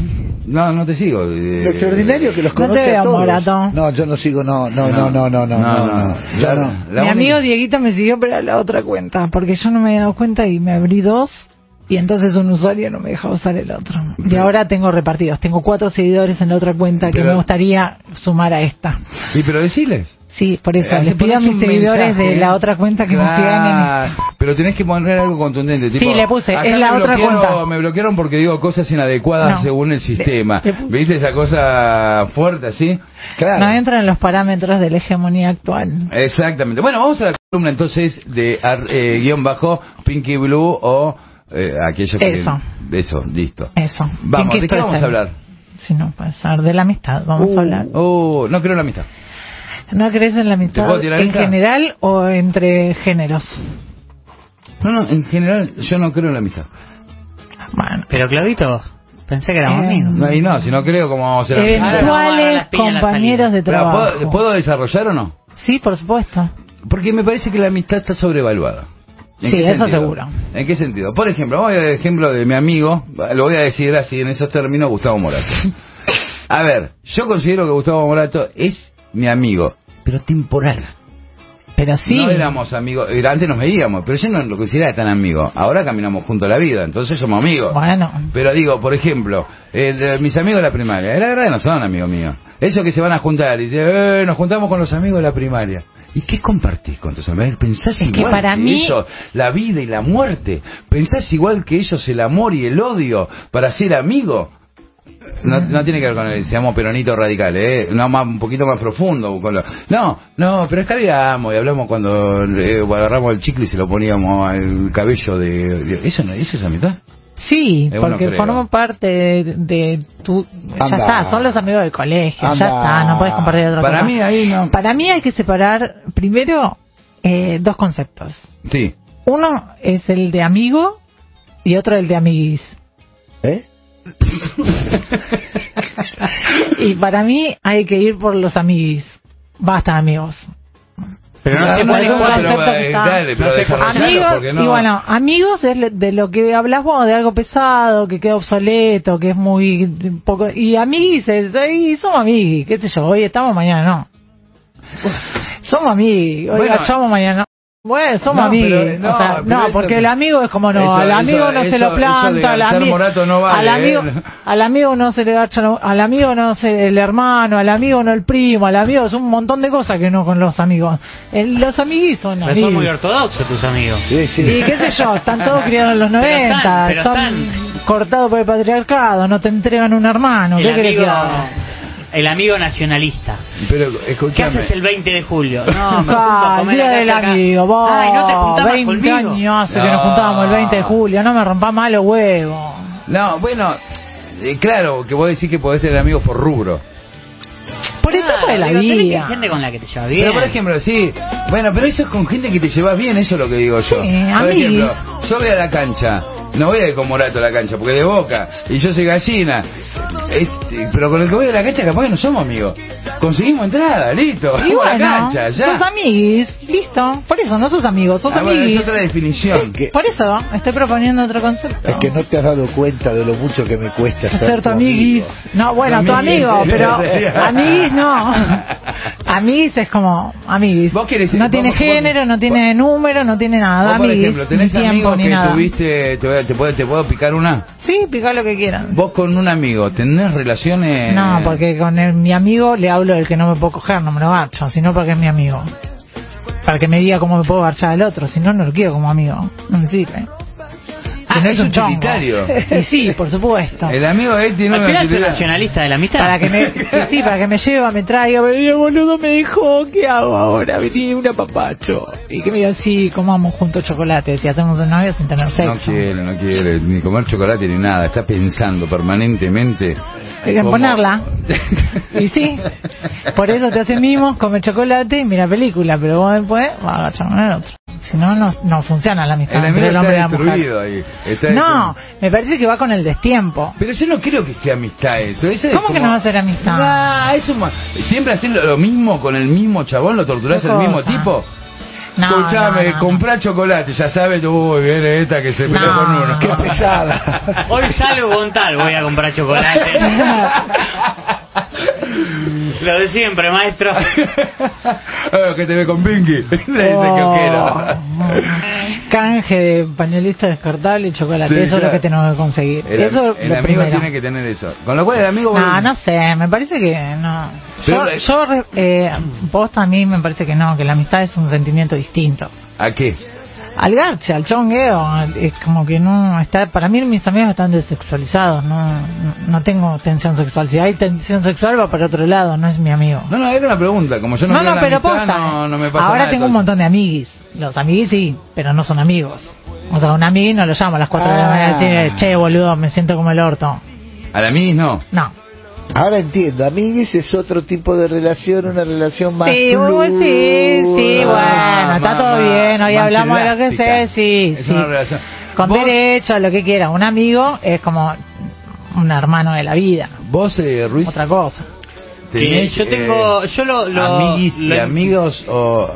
yo lo dividí por grupos de amigos por sección. A ver, Tengo mis amigos del barrio, que digo que entiendo que esa es la como la mejor relación de amistad que puede haber porque por ahí no nos vemos por el tiempo que pinte, pero cuando nos vemos está todo bien y escabiamos igual y digo, no no es una relación tóxica de amistad, digo, ninguno es nacionalista de la amistad. Bueno, por ahí algunos sí, tipo, viene el 20 de julio, ¿qué hacemos? ¿Para qué septiembre, rey? Tranquilo, portate bien. Eh, y después sí, digo, amigos que voy haciendo, que, que vas haciendo con el tiempo, que no sé, arrancas una actividad nueva o lo que sea y los vas encontrando. Yo digo que ahí. tenés que- tenés Pero que- si después lo dejo de ver, ya está. claro, digo, listo, todo bien. No, porque después tenemos que ver qué pasa cuando lo volvés a ver. No sé, para mí hay gente que es para toda la vida. ¿Y por qué? Para, ¿Cómo definís Porque eso? Es- si es vos con una... religión. No sé, yo tengo amigos del... Es muy dogmático eso. No, no, no, digo que la conexión que uno tiene con esas personas no requieren de la cotidianidad de un diálogo. Yo no le tengo que contar a mi amiga, la primera dama, todos los días lo que hago y qué problema tengo en el laburo o con el niño para que cuando nos veamos el amor no esté intacto. Nos ponemos al día en dos minutos. Esa no me pasa. conexión me parece que no está con todo el mundo, está con los amigos de verdad y con los amigos que uno se cría. O sea, yo me crié con ella, de, la conozco desde, lo, no sé, hace ma- 30 años que somos amigas. No, pero yo Te que quiero- en todo el crecimiento, digo, desde que sos niño, adolescente, adulto, esos tipos de amistades. Y Igual, después hay otras de la vida que uno logra esa conexión y, qué sé yo, estás en casa con un amigo. No sé, no sé cómo explicártelo. Para no, mí, no, no es mi caso, pero sí conozco a esos típicos amigos de toda la vida que terminan siendo lo más garca del mundo sí, obvio. con sus amigos. de Eh, mira, vida. por ejemplo, por Hay de todo. Amigo que no tenía poder y de repente tiene poder. Oh. Ah, ahí lo quiero ver, ¿eh? ¿O no, Morato? Sí, sí, claro. Y Ahí al revés, todo. y de los que están en las malas, aguantándote y llorando, y cuando estás en la buena te aplastan la cabeza, también hay. ¿Cómo es Pero eso? al pedo tiene que ser al revés para que sea Claro, buena no persona. tiene- No tiene ningún Y sentido. bueno, sí, pero los celos están, existen. Ah, por Está bien, envidia. bien por- no, no sé si envidia. No, celos. Celos de Celos. que, para mí Bueno, la tiene que ver con... envidia. De que no, vos para mí estás no muy es... bien, vos estás muy bien y a él le da cero porque entonces ahora no te puede proteger más ni que te- Sí, Ah, para mí es eso. el cuello Pero esa relación de poder. Hay una relación de poder la No de poder, de... Qué sé yo, no, No, sé, no yo puede- soy no re puede insegura. Para mí tiene que ver con la inseguridad. Yo cuando me pongo celosa es por da inseguridad. Lo, que me da inseguridad es como que, ay, bueno, va a tener amigos nuevos, no me va a llamar más. Como Ajá. que te dicen, ahora, ahora va a tener amigos inteligentes, de verdad. Bueno, eh, eso. estás tomando Esas la cosas. medicación, estamos bien. Siempre. con eso. Vamos bien, Pero, bueno, eh, pues, quiero sí. saber la, la visión de la amistad de Gustavo Morato. A ver, Morato. No, eh, no tengo una visión de la amistad, tengo amigos. Yo soy tu amigo, Gustavo. Eh, sos un com- compañero de trabajo que va camino a transformarse en un enemigo. No, perdón, en un amigo. En un amigo quise decir. Bueno, sí, yo tengo amigos. No me, no, No, yo quiero, voy a hacer un paréntesis y ahora lo dejo seguir a Morato, que se refiere a Morato. Morato es un- una persona muy generosa. Muy generosa. A punto tal que yo he habido actitudes de amigo de Morato, yo no voy a nombrar ninguno, ¿eh? Yo digo, pero ¿cómo no lo recaga trompada Morato? ¿Te das cuenta? Y después cuando el amigo pasa la vuelta, yo lo, lo he visto esto, pasa la vuelta y el amigo entró en, desgra- en desgracia, lo llama Morato y Morato le quiere dar una mano, una cosa insólita, yo no lo puedo creer. Le pasa eso. Entonces le digo, pero a vos te parece que le vas a dar una mano a este hijo de puta, ¿no ves que te invocó? Y pero sí, el Y poder está, el goce está en el poder, no, No, el- el- poder lo, que, eh, lo que pasa es que los amigos son amigos. Con sus, cuando uno toma, los, am- siempre hay que Uh, compartir. Tiene razón lo que dice lo que dice Claudio en el sentido de que uno tiene que compartir determinados parámetros, determinada visión de la vida y demás, porque eso que te invitan de los... Hace 50 años recibimos bachiller Ah. y me tengo que juntar con los tipos que son bachilleres, son unos garcas, una basura. Eh, Digo, ¿Qué no, pensás pará. de la pobreza? Hay que matar a los pobres y Claro. se soluciona, Y amigo. listo. ¿Y eso cómo, cómo, cómo, cómo, cómo definís? Sí, que amigo? quieren eliminar a los pobres, no la pobreza. Claro, claro. Viste, sí, así de fácil, no, no hay ningún problema. Lo Y sí, fumigá, como se hizo toda la Es mi vida. amigo de la primaria, se lo tengo que perdonar. No, Claro. es un pedazo de hijo de Claro. puta, no le perdone nada. Exacto, es así. O sea, que una vez que uno tiene una relación... Es, es exactamente así, exactamente así. Porque No. hay una filosofía de la amistad, si se Por quiere. supuesto, ¿No? por supuesto. Yo, todo el ejemplo, mi amigo André Lombardi. Mi amigo Lombardi, somos amigos de pendejo. Bueno, no somos iguales. Somos amigos en la diversidad también, pero hay un parámetro de Sí, la vida hay y de la valores que me parece que sí, que más uno o tiene que menos compartir. Funciona, porque si no es imposible, digamos, ¿no? Y eso no significa que somos amigos de que yo estando mal. Y le digo, che, hola Andrés. No, no, no, capaz que no nos vemos por años, no pasa nada, digamos, pero cuando nos vemos, le digo, ¿en qué anda? Eh, por acá, bueno, más o menos estamos bien, ¿entendés? Pero si él me dice, ando por allá, eh, nada, va, chao, no, no, no te quiero ver. En ese sentido es verdad que también, así como existen las relaciones de pareja que no son para toda la vida, las amistades tampoco, son para toda la más, vida. Más. Sí, todavía, claro. ¿no? Porque tiene mucho más valor la relación no. del amor. Digo, vos no te pones a llorar. Claro. Un amigo te caga. No, te da bronca, qué sé yo. Callate, no te- tenés corazón. No, pero, es nunca un amigo, nunca un amigo ¿De verdad? decir, mirá, vení, Vos llorás hablemos. por una Pero relación sí. amorosa, no Bueno, llorás igual- por un amigo. no No, sé, sos vos, igual- soy yo. Claro, no, No, existe chicos, yo digo, eso. eh, igual yo tengo un montón de problemas, ¿no? Pero Sí, no soy claro. parámetro de nada. Yo debería aclarar que vivo la amistad de esta manera porque no, para mí mis amigos son mi familia. O sea, toda la vida vi- me apoyé en mis amigos y yo con mi familia no me hablo. Entonces a mí me toca un amigo y me toca el alma. O sea, tengo como esa relación con mis amigos. Es como, No, ¿a quién hay que, a me quién hay encanta. que, No, me encanta. la lealtad está con mis amigos, no con mi familia. Entonces Me- por ahí tengo, o sea, es como, no, ¿cómo me hizo eso? Con mis amigos. Pero vos, le, vos te sentás con un amigo igual que con una pareja y le decís, Ruiz, Che, sí, mira, tenemos que, que hablar. Sí, de hecho me reclaman eso. Porque la otra que vez yo me pongo de novia con mis amigos. Y bueno, pero como no me consigo un novio, ¿con quién voy a tener esas discusiones? No, bueno, eh, es un caso especial. El de, el de Pinky Blue es un caso especial. Pero ¿cuál es el concepto de la amistad entonces? A ver, según la... Mira, justo acá nos preguntan, bueno, os pregunto a la bella dama, eh, los amiguis, ¿serían como los antiguos amigos con derechos? sí, pero sin género. Sí, sí, sin género. sin género, hablando, sin estamos tiempo, sin... como amiguis. De, de- Nada, que- sí, de- de todo. O sea, amiguis del gimnasio, amiguis de la facu, amiguis de amiguis de la vida, amiguis del... A ver. Baila, Débora, sube a la mesa. Me hacen bailar Maluma, boludo. Me hacen bailar Maluma, me hacen bailar cortito. Yo no me vine del pueblo para esto, por favor. Bueno, pará, ¿cuál sería el Se concepto? están abusando de esto de que a mí me guste venir a la radio. El- el porque concepto Maluma de- es un montón. El concepto de amistad, ¿cuál sería entonces La amistad según tu se puede criterio? definir como el afecto personal puro y desinteresado. Bueno, generalmente recíproco, dice acá. Generalmente, Generalmente, recíproco. claro. O sea, porque claro, uno puede tener un amigo imaginario y si el, el amigo imaginario no se sabe comunicar bien, no se sabe si es recíproco o no. Bueno, amigo imaginario, bueno, sí. Más vale que Por si ahí te gusta amigo- callado, el amigo imaginario. Si tenés un amigo imaginario, más vale que te conteste, porque si no, ¿para qué lo tenés? Lo Y bueno, vos, por eh, ahí te, y ¿no? bueno, por ahí te gusta que te ¿No? escuche nada más, no que hable. Claro. Para que te conteste ya tenés una- los de, la, los de verdad. Por ahí Bueno. necesitas uno que te escuche nada más y que se calle. Y que ya no opines. Escucha lo que tengo para No, está bien, sí, lo- como autoritariamente lo maltratás al amigo imaginario. Está bien, no, no, es una opción, es una opción. Yo de chico no tenía amigo imaginario, ¿eh? Yo No sé tampoco. lo que es eso. ¿Vos, Morato? No, nunca. ¿Reynoso? No, tampoco. ¿Ruiz? Eh, ¿Tuviste no, no, no, no, tenía 174 hermanos, 29 sobrinos, qué mierda. No tenía tenía- lo que te- Inventaba un amigo imaginario donde mierda se iba a dormir, pobrecita, no va para nadie. Es verdad, lo que tenemos mi familia numerosa nos pasa esa cosa de no... Pero, viste, yo he visto chicos que hablan con... A mí me da un poco de temor. ¿no? Yo no sé- Está- Eh, que está- para mí es un re fantasma, perdón. Sí, para mí también, ¿eh? Está Ay, caminando no. y te dice, no, Re. está hablando con, con el aire, ¿viste? Sí, No, este- no. este- este- Para mí ven cosas. No, los puedo matar todavía. Cuando sea más grande y tenga más fuerza, los voy a matar. Ahí se llama al 141, al Juan 911. Carlos, Juan Carlos.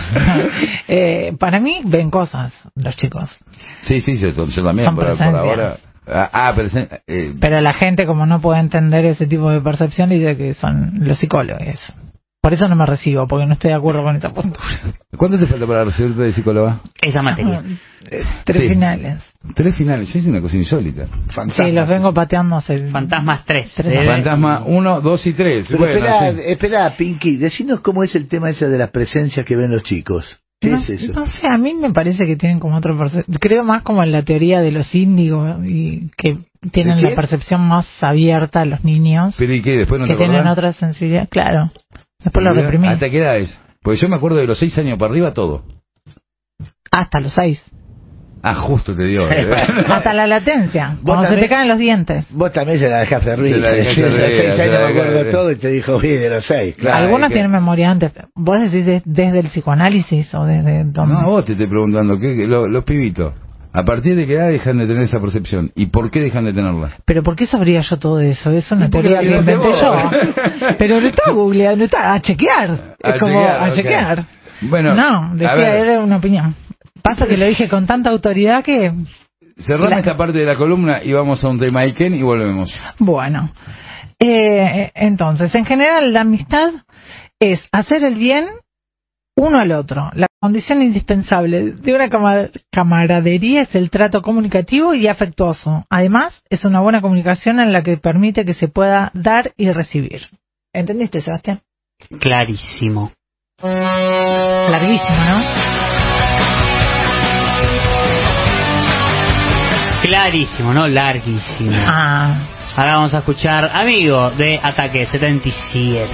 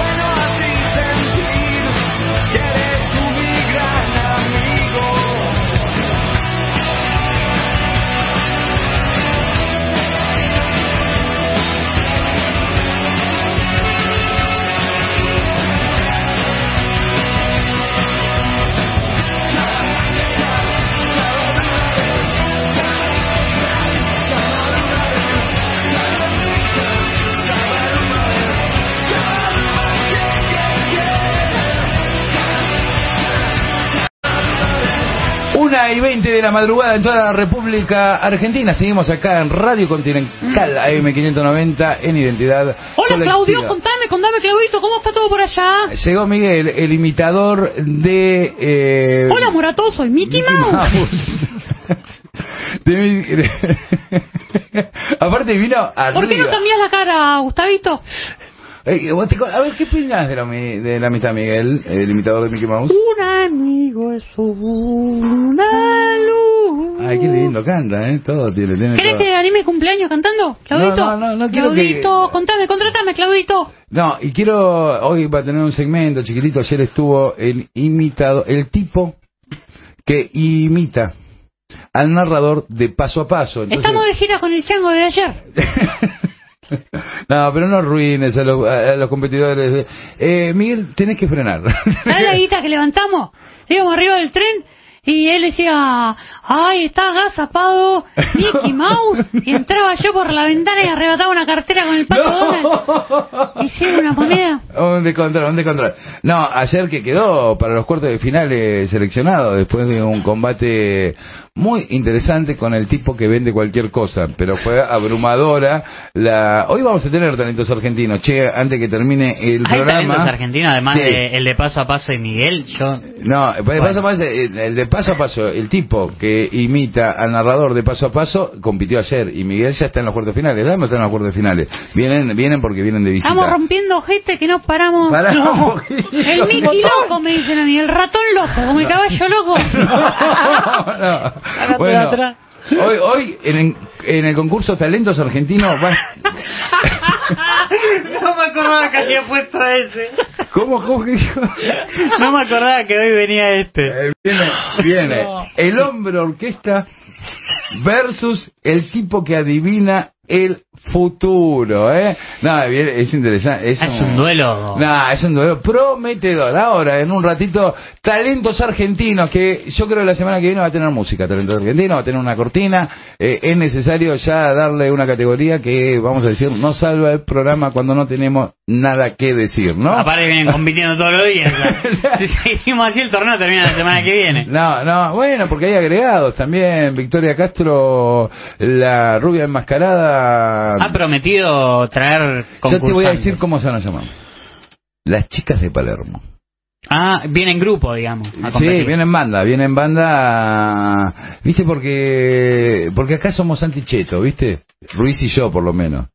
Entonces. Pero no de ¿Por piel, qué? de alma. De alma, Cheto de chicos alma. De alma. Es que el cheto de alma, ¿viste cómo es? También.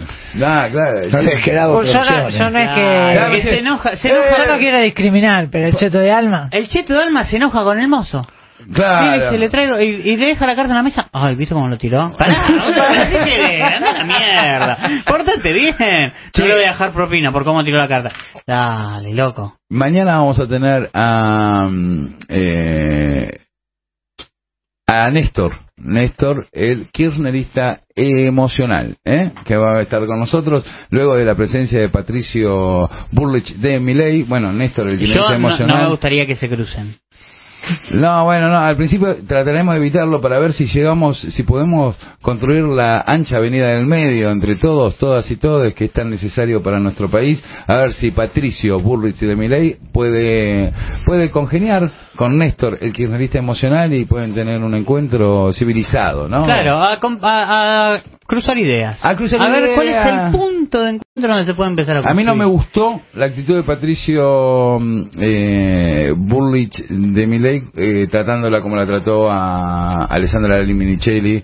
Me parece que estuvo desubicado. Está por acá siempre dando vueltas Eh, ¿Quién, Patricio? en el... Sí. Bueno, si pasa, me gustaría hablar de eso, porque no no sé qué le decía del apellido. No, eh, quedó. quedó Más que imitador de Mickey, es del heavy eh, re jodido, le dicen acá. ¿Qué te pasa, boludo? ¿No ves que soy Mickey Mouse? Pará, pará, calmate, Miguel. Hola, enemigo, soy Mickey Mouse. Enemigo, bueno, bueno.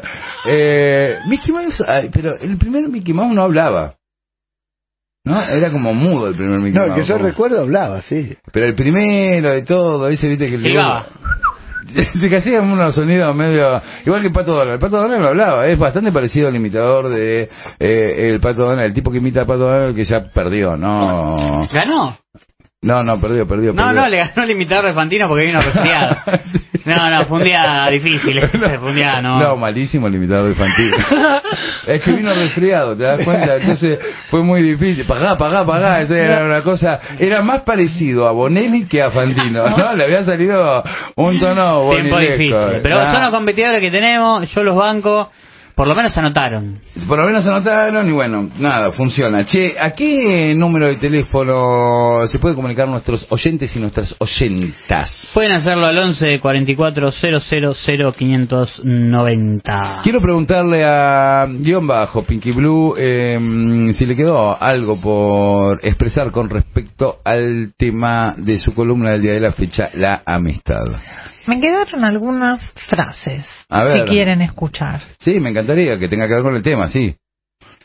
¿Cuál tema? Arre. La- No, eh, eh, tipo, si me sí, tirás se la pasan al pedo hablando pero de temprano, temas. no tiene ningún sentido, ¿te das cuenta? Eh, y bueno, si es un amigo, al pedo, pero temprano. ¿Para qué? Para ver qué me pongo. Bueno, no sé. Digo, Pero, pero, no, pará, ese ese amigo rarísimo tiene Pinky Blue, porque vos llamas a tu amigo para decir, ¿qué me pongo? No. Sí, obvio. Los tenés como esclavizados otros amigos, ¿no? Bueno, si no me traen ningún amigo para que me ponga de novio, que, que, que se ocupen.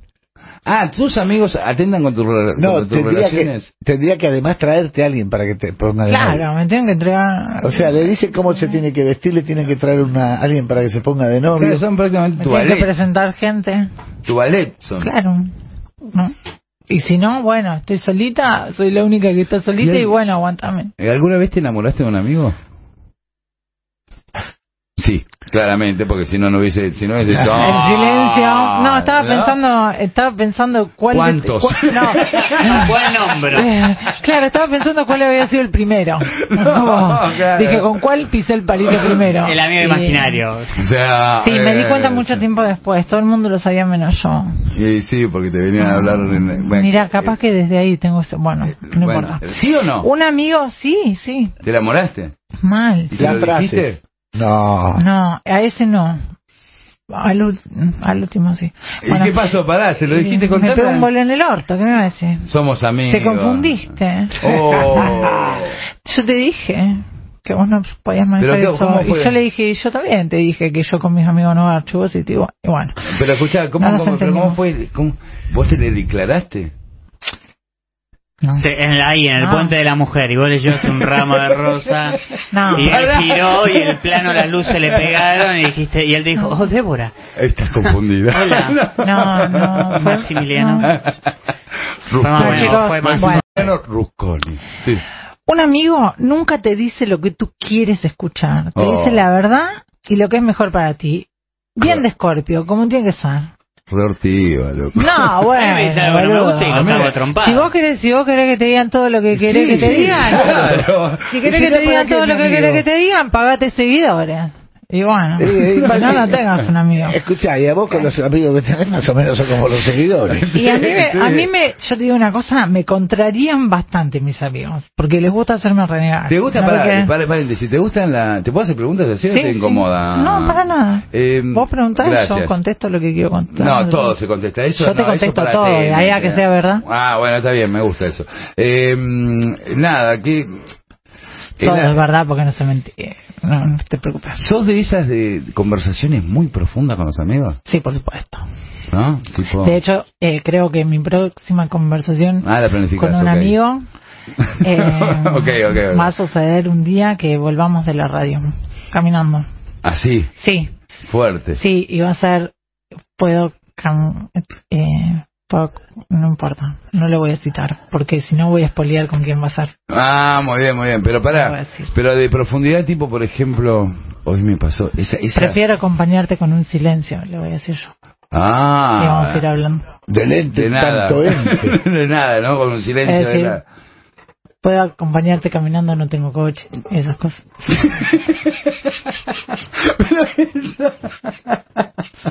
Eso. No, bueno, esos son muy parecidos a los piropos que dijiste la vez pasada, digamos, ¿no? Tiene como una, Ah, una especie de correlato. Bueno, siga, siga, siga.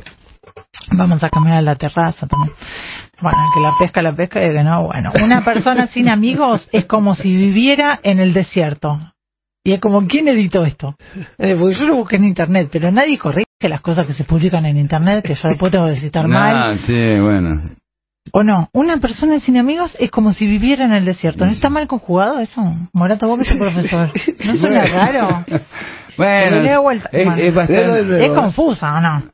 Una No. persona sin amigos es como si viviera en el desierto. No está mal, está... Es rara, esa, esa frase es rara. Es como si decís melón, melón, melón, como que te confundís. Sí, lo decís muchas veces. Bueno, no melón, melón, melón. sé. Sí, un melón más medio melón, cinco limones. ¿Nunca jugaste eso? No. Bueno, un día jugamos. Qué desagradable resulta caerle bien a la gente que te cae mal. ¿Qué tiene que ver con la amistad eso? Y bueno, estaban en la frase de amigo. Eh, dice, qué desagradable resulta caerle bien a la gente que te cae mal. Está bien, es como cuando yo hago chistes y se ríe alguien que me cae mal. Es como, no sos mi público, no me elogies. No es un elogio que a vos te gusten mis chistes. Ajá. Como que, no sé, vos no que sé sos... dónde está el punto de la Como que mitad vos sos bueno. re... No, está diciendo que es desagradable caerle bien. No, no, no, no repita Ah. esa, de- esa parte la entendí, No, ¿no? bien. No, no, no, la relación con la amistad, digo, no. Como Pero cuando vamos. se te quieren hacer amigos la gente que te cae mal. Yo creo que va ahí. Ah, el falso amigo. Claro, yo creo Como que va el como el, falso. El doble cara, el falso el asado. que te El lame las Se va a botas. explicar ahora. Jano. El que te lame las botas. ¿Otra frase? Culo. Ah, no, se puede decir culo en la radio. ¿o No, Sí, se puede decir culo, Ah, pero no sé qué tiene que ver con la amistad tampoco. no que que te lame el- la La bota, bota. sobre el culo. Sí, está bien, Bueno. está bien. Ah, vamos, no, vamos. pensé que no habías entendido eso. Un amigo es como un trébol.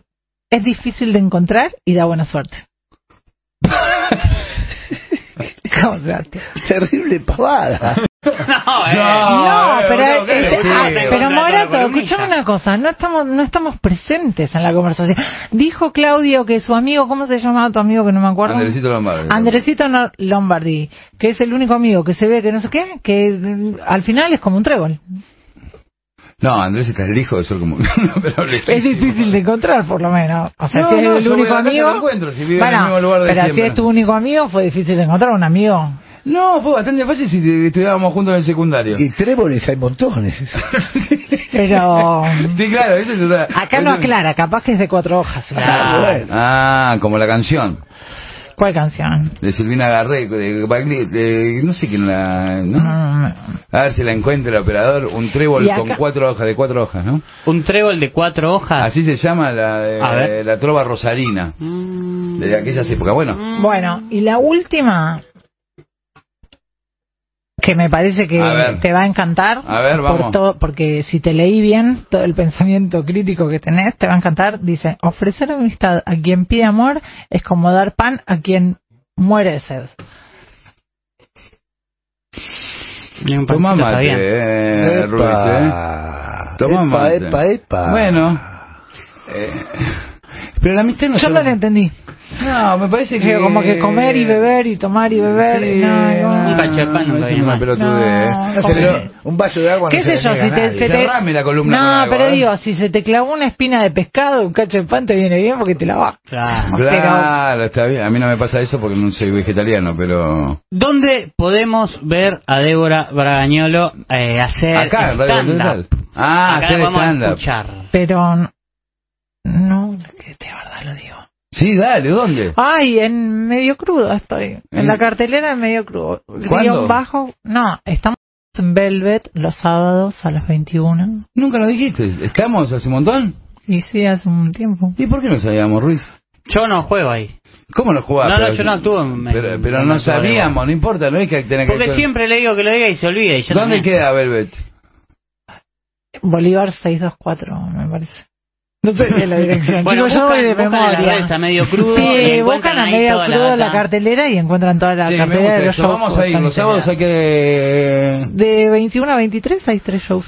21 a 23. Estamos con Garantía de Capital, Like a Lady y Humor Siniestro. Escucha, y próximamente a- a- Remul y Rem, no me acuerdo el nombre de mi show. Bueno, Ma- cosas que pasan. Acá a ambos, que son estandaperos, vamos a decirlo, ¿no?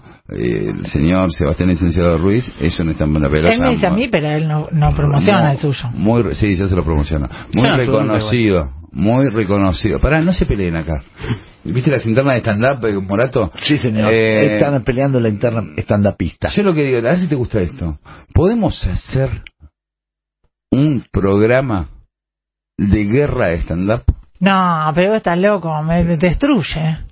¿Quién? El No, sensei. pero no con No, dos nada no. más. Ah. Un poquito más. ¿Te gusta o no? un poquito Ruiz? más alto, dijiste, bueno. Tipo, Más amplio. descansar Ah. al otro. No, no, no, no, no, no sé, lo que quieran armar ustedes, pero que vengan cuatro, cinco, seis estandaperes.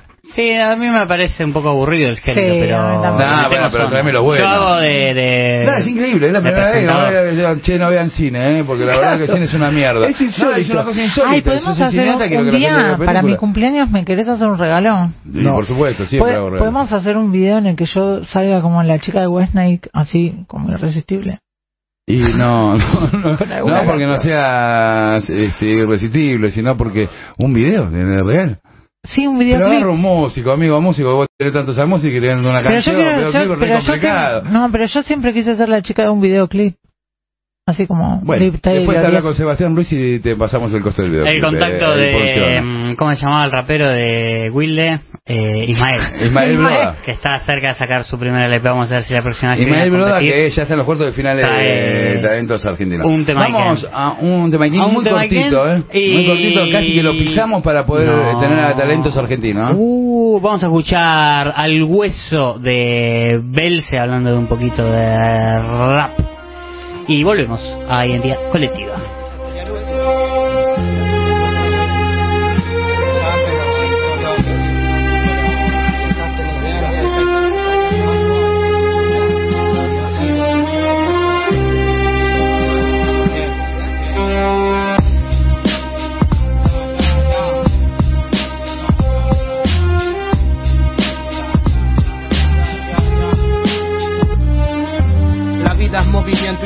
Esperaba el momento.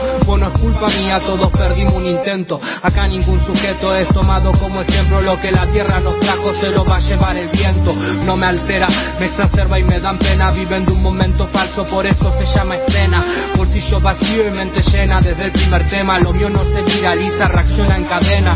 En la nueva fórmula con el mismo ingrediente. La ley del más fuerte siempre está presente.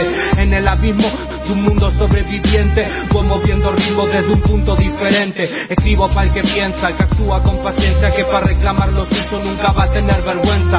Fusión de conciencias, la unión hace la fuerza y da el primer paso adelante en un mundo que va inversa. Maten mi voluntad, nunca podrán con mi fe. Como sé lo que te digo, apenas digo lo que sé. Porque no hay peor hater que el que habla sin saber. Y no hay peor rapero que el que escribe sin leer.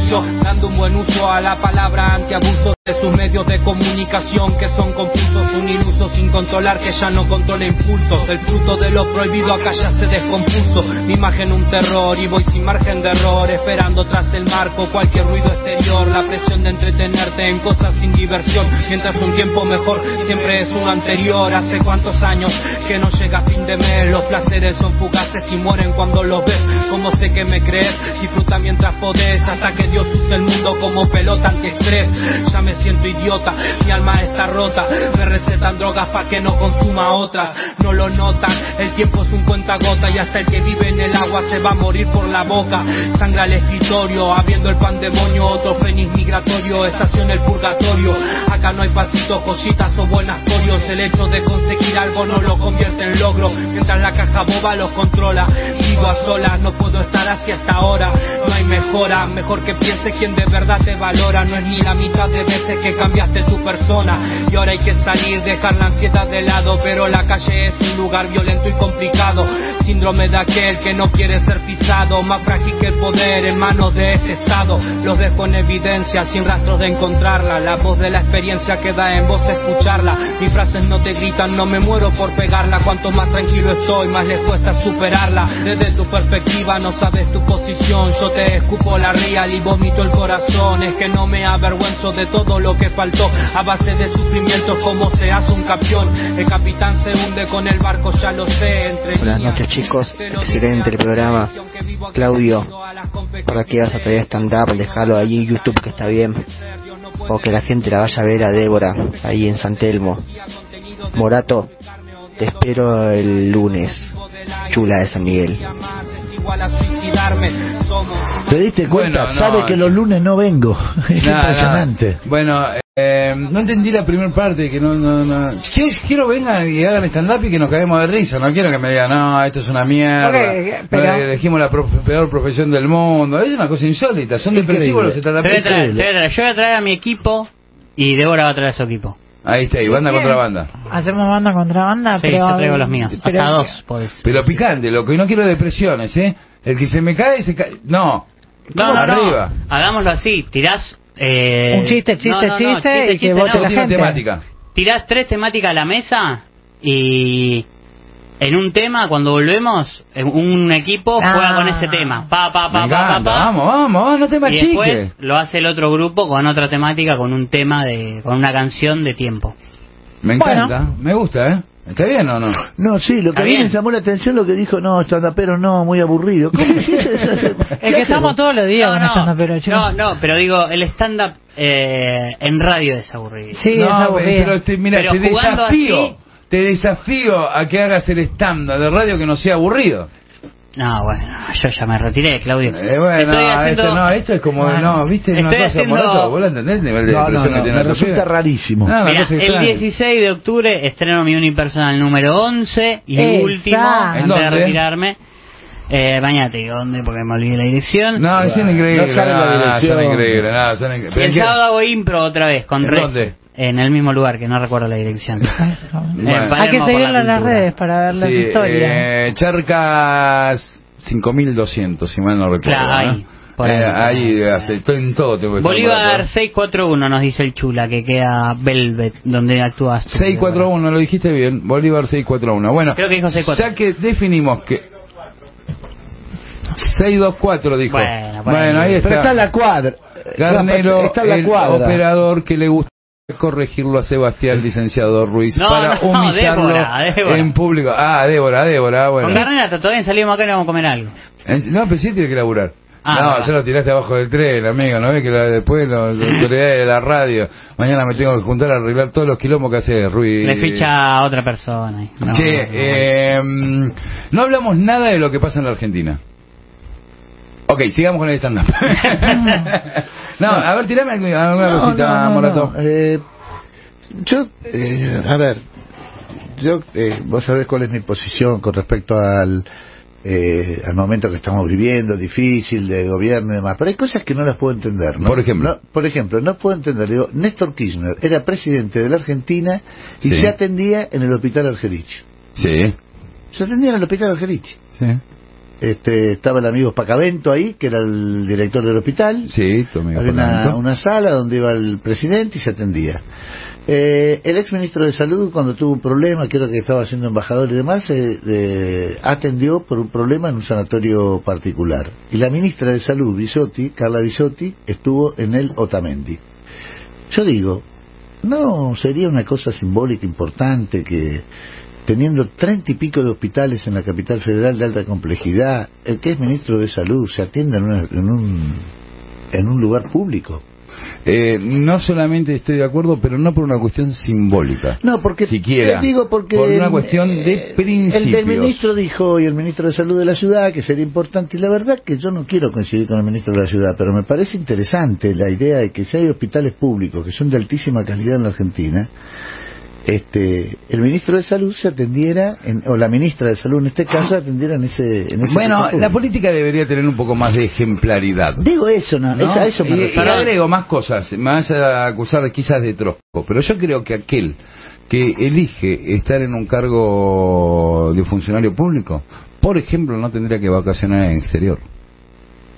Por No, no, ejemplo, vacaciones por supuesto. para que no. mí tendría que vacacionar en la Claro. República Argentina. Sí, no, bueno, vacacionar por supuesto. el- más en un país que tiene un problema No. gravísimo de ingreso de dólares. no, No, por eso no te, no te quepa ninguna bueno, duda. yo creo que no debería. No te quepa ninguna que duda. tendría que estar inclusive hasta prohibido. Yo creo No, que bueno. yo creo, no, pero prohibido, digo, vos elegís, Mm. no seas más funcionario público y andate a vacacionar a Roma. No, pero, yo estoy- pero eso no, no lo pongo directamente en duda. No se me ocurre que un funcionario público, político, nombrado políticamente, no digo no, que No, un empleado del. Estado, Exacto. un funcionario Un público. funcionario público que haya sido nombrado por decisión política, veranea en el exterior, me parece una locura. Una locura. Bueno, digo, eh, tiene, está, está relacionado con el tema de eh, dónde te atendés. Y vuelvo ¿no? a repetirlo, la ministra, digo... el- Y más cuando decís que sos parte de un proyecto nacional, popular, Eso- revolucionario, eso- feminista, progresista, etcétera, no, bueno, etcétera, todos esos cistas son demasiado a lo mejor. No, pero, pero digo, digo, elegí la que el quiera. orgullo de haber estudiado, cuando dice un funcionario, no, yo tengo el orgullo de haber estudiado en la escuela pública, en la universidad pública, me parece excelente eso, me parece que es muy bueno. Entonces, lo mismo corre para un tema de altísima calidad, como es la salud pública en la Argentina. No, eh, peor es, ¿eh? no es lo mismo, porque vos capaz que tuviste la desgracia de no estudiar en la universidad pública. Y sin embargo, recapacita, digo, a pesar de no estudiar en la universidad pública, decidís, voy a este, construir situaciones en los espacios públicos, espacios no en términos geográficos, sino Sí, en, sí. en las construcciones públicas. Bueno, no ha sido el caso, no sabía el caso de Bisotti hoy. No, pero yo digo, es una, indudablemente es una muy buena, ha sido una, yo creo que ha sido una muy buena ministra, creo que estaba en el Consejo Federal de, de, de Salud de Mar del Plata y tuvo una, una- un ataque, de- un apendicitis. Un apendicitis, sí, sí. O sea, una inflamación repentina del apéndice ¿no? con un dolor que- fuerte y demás. No, es un dolor que te queremos. Sí. ¿Alguien está en el del apéndice? no, no, ¿Quién, está quién está acá operado del apéndice? Yo. No, yo no. Bueno, digo, Peritonitis me no, agarró no me parece lo más grave, me parece que la, urgente. que la ministra ha sido una buena ministra, que ha acompañado, que ha, me- que, que- que ha empujado mucho en la pandemia y demás. Simplemente digo, cuidémonos, digo, son dirigentes públicos, tienen que cuidar ese tipo de cuestiones. No estoy haciendo una cuestión moral ni nada, sino No, no, no, simplemente no, es una cuestión me de- parece que debieran fijarse con más precisión Bueno, esas cosas. mira, puedo- Vuelvo a repetir, Néstor Kirchner se atendía en el Argerich. ¿Puedo, puedo Bueno, pero el? Argerich, Y bueno. perdón, voy a decir algo. Queda un poquito más lejos que Lotamendi y hay que ver a dónde No, estaba. no queda muy lejos, estaba en Mar del Plata. Para que trasladar en avión. Claro.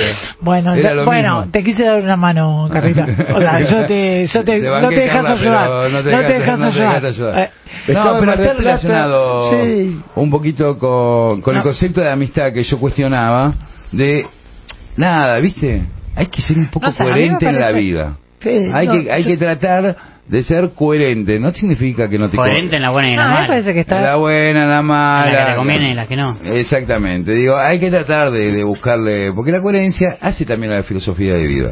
Por eso ¿No? digo, una buena Sí, sí. ministra, una ministra que ha trabajado con AINCO, que ha trabajado en el medio de la pandemia, que ha puesto la cara, que ha explicado, que ha ido para adelante, que nosotros, yo particularmente, estoy agradecido de todo lo que hizo en la Argentina con todo este tema.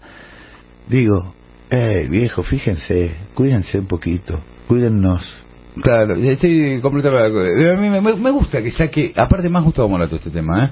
Eh, porque Gustavo mm, Soy muy cuidadoso. es muy cuidadoso, inclusive hasta en las críticas, y Sí, me sí. acaba de asombrar, porque no es una crítica, no sé si tiene, es una reflexión a través de una descripción, y eso me parece que es inclusive más valeroso y e interesante. Sí, ¿qué te quedaste pensando, Pinky Yo me, yo me quedé pensando que estoy como con Morato, pero hasta por ahí nomás. Bien. A ver, Porque si bien me parece que eh, tiene razón en esto de que siendo ministra se tendría que haber atendido en el sistema de salud público, como apoyando el sistema de salud, no sé en qué condiciones y por qué eligió lo que eligió. pero no estoy de acuerdo con que no puedan vacacionar en el exterior. Me parece Sí, lo que dije yo igual. ¿eh? bueno, no importa, pero él dijo sí, no deberían. O sea, es- con eso no estoy de acuerdo. Me parece que en- no iría por la prohibición de que ellos no lo, no lo hagan. ¿Por qué? Iría porque todos lo podamos hacer. No, pero es que es un delirio, perdóname. Es un delirio que No. ellos lo hagan cuando No, no, uno- el no. bo- el, el pueblo no lo puede hacer, no, pero no, que ellos lo hagan. Pinky, Débora, no sé cómo crees que te llame ahora. Ahora me oía. No, Lo que ¿Se entiende quiero a lo que decir voy? O sea, yo no quiero que dejen de Es viajar los políticos, yo quiero poder viajar yo. No, es que es al revés. Es un delirio que en un país que tiene este, escasez de divisas se patinen 10 Y escasez mil millones de dólares en un año por vacacionar, o el verbo horrible, por tomar vacaciones, como lo quieran llamar, de argentinos en el exterior. Es el delirio de un país que, que, que le sobraran las, que le sobraran las divisas. A ver. 10 mil millones de dólares se han ido en la Argentina en algún momento. Cuando vos vacacionás afuera, le Es estás haciendo un daño a la Argentina inmediato. Inmediato. Cualquiera de nosotros va a vacacionar. Pero cuando sos funcionario público, No, eso ya es gravísimo, digo. es, es de una, para mi forma de ver, una especie de locura. Porque vos administrás la cosa pública. ¿Qué significa eso? Administrás todos los recursos que tenemos argentinos. Entonces, la verdad, sinceramente, a mí me, lo que me parece es, vos, eh, si querés tanto tu país, querés tanto tu pueblo, hacés discursos encendidos, que, y te vas a vacacionar a Nueva York, y flaco, la verdad que no te digamos nada. A mí Yo- me pasa eso, yo tengo sí. un quilombo con ese tema. Yo insisto, le pido disculpas a los compañeros y compañeras y compañeros que van a, se van afuera Y que les gusta la libertad, que dicen que Oh, lindo, que podemos salir a- y sueño con el conocer mundo. España, Yo no tengo ninguna duda. la verdad, No, sinceramente. Perdón, yo digo, está muy bien, es extraordinario, es bárbaro. Lo que digo que es un país que requiere de las divisas como y, y que tiene estrés de divisa como tiene la Argentina, se patine. Nos faltan dólares. 10 digamos, mil ¿no? millones de dólares en vacaciones al exterior. Chicos. Si se le pone algún tipo de traba, algún tipo de, de impedimento o algún tipo de que pongan más guita, yo la verdad no me voy a sentir para nada. Sí, a mí no, no, no, no, no entiendo, aparte la, la locura de... Yo no, no entiendo la locura de ir a viajar por el mundo, ¿no? No, no, entonces puede ser entendible eso, yo no, No, digo yo no lo nada. entiendo, yo no, está yo- bien, yo- pero No hay ninguna... ¿De verdad? ¿De verdad que? No lo entendés. No, no entiendo, me parece una pavada. Bueno, A mí, en términos personales, ¿eh? bueno, está bien, pero Yo puede iría, ser que... o sea, igual yo iría nada más que a comer. O sea, porque el resto de las cosas, la, la Torre Eiffel la miro por internet, no me importa, pero iría a probar todos los chocolates a París. Ciudad de Buenos Aires tiene la mejor No gastronomía. me de importa, todo yo quiero ir a. París, a, de- de hacer un picnic en París. Ah, y- está bien, sí, es una... Yo lo Así llamaría, como voy pero a- no, no, no, te- no lo tomes en términos No, no, personales, pero eh, lo que como algo cultural, Me ¿eh? Pero como algo cultural que tenés que ir a ver en serio la Torre Eiffel. No, no sé. ¿Te O parece? sea, digo, no, no te nutrís de, de otras Ir a ver culturas. a la Torre Eiffel te parece un, No, un ir a, por eso, cultural? no, por eso te estoy diciendo. Ver la Torre Eiffel la veo desde internet. Yo iría a comer a Francia. No, pero o sea, el vamos a restaurante, el restaurante, hacer eh, la ruta del chocolate, a tomar el vino, a probar lo que, que alguien- los sentidos no me pueden dar por internet. A mí me parece Para un eso nivel- viajaría. yo- no, lo, no lo tomes en términos personales. A mí me parece un nivel de egoísmo eso, eh, colectivo. No lo digo por vos, eh, lo digo en general, el tema de los viajes y el tema de... de eh, el tema de, de- Nada, loco, yo en serio se divierten cuando... eh, ¿No les pasa eso cuando van y se bañan en las playas del Caribe y hay gente en el conurbano que no tiene para tomar agua potable? Pero vos te ¿Se la pasan bien? Yo no, yo pregunto, ¿la yo pasan vuelvo bien? a- No, bueno, pero por eso digo, el tema sería que todo el mundo tenga la posibilidad de viajar. O sea, Vuelvo yo iría por no una política así, Débora, que querida, todo el Débora, mundo querida, tenga... te vuelvo a plantear. Yo voy a ser menos estricto que a lo mejor que Claudio.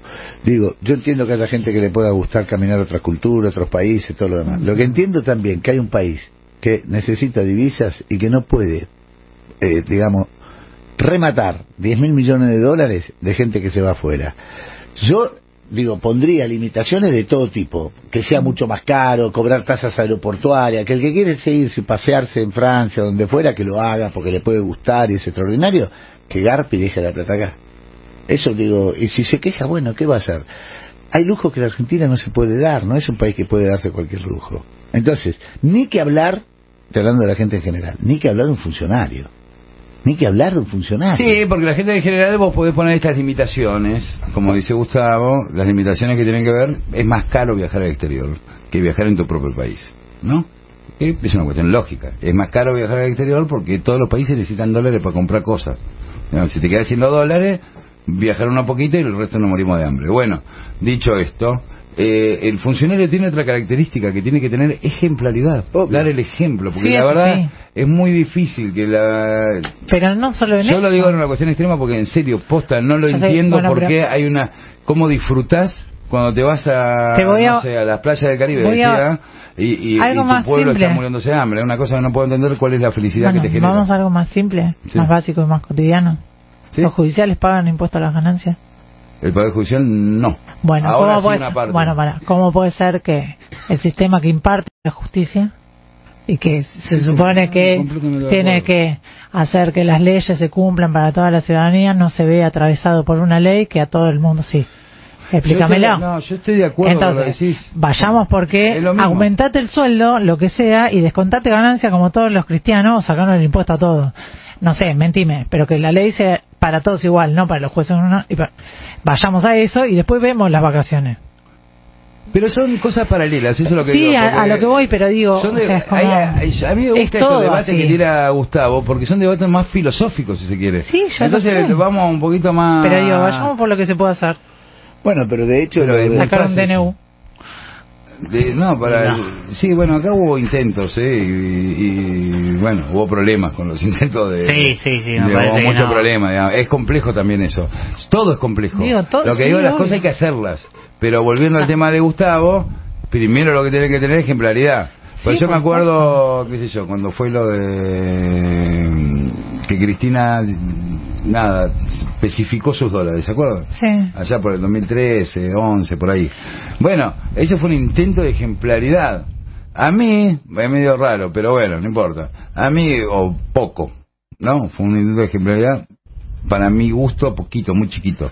Este, para mí estos, que, estos ejemplos que tira Gustavo son importantes, digamos, esto no es muy difícil. Yo me operé eh, por la misma situación en un hospital público. Pues me llevaron de emergencia, tenía peritonitis, probablemente un poquito más grave que lo Pero que con lo tenía de la pandemia, Bisotti. los hospitales públicos están increíbles. O sea, están súper preparados y todo. O sea, tengo No, amigos que laburan ahí lugar, y eh, siempre complejo, hace un montón, digamos. pero hace un montón que están Com- digo, como lugar tienen que complejo, estar los pero igualmente fui, me operé ahí porque, me, porque fue de urgencia, digamos, ¿no? Y en ese momento no tenía obra social, las dos cosas.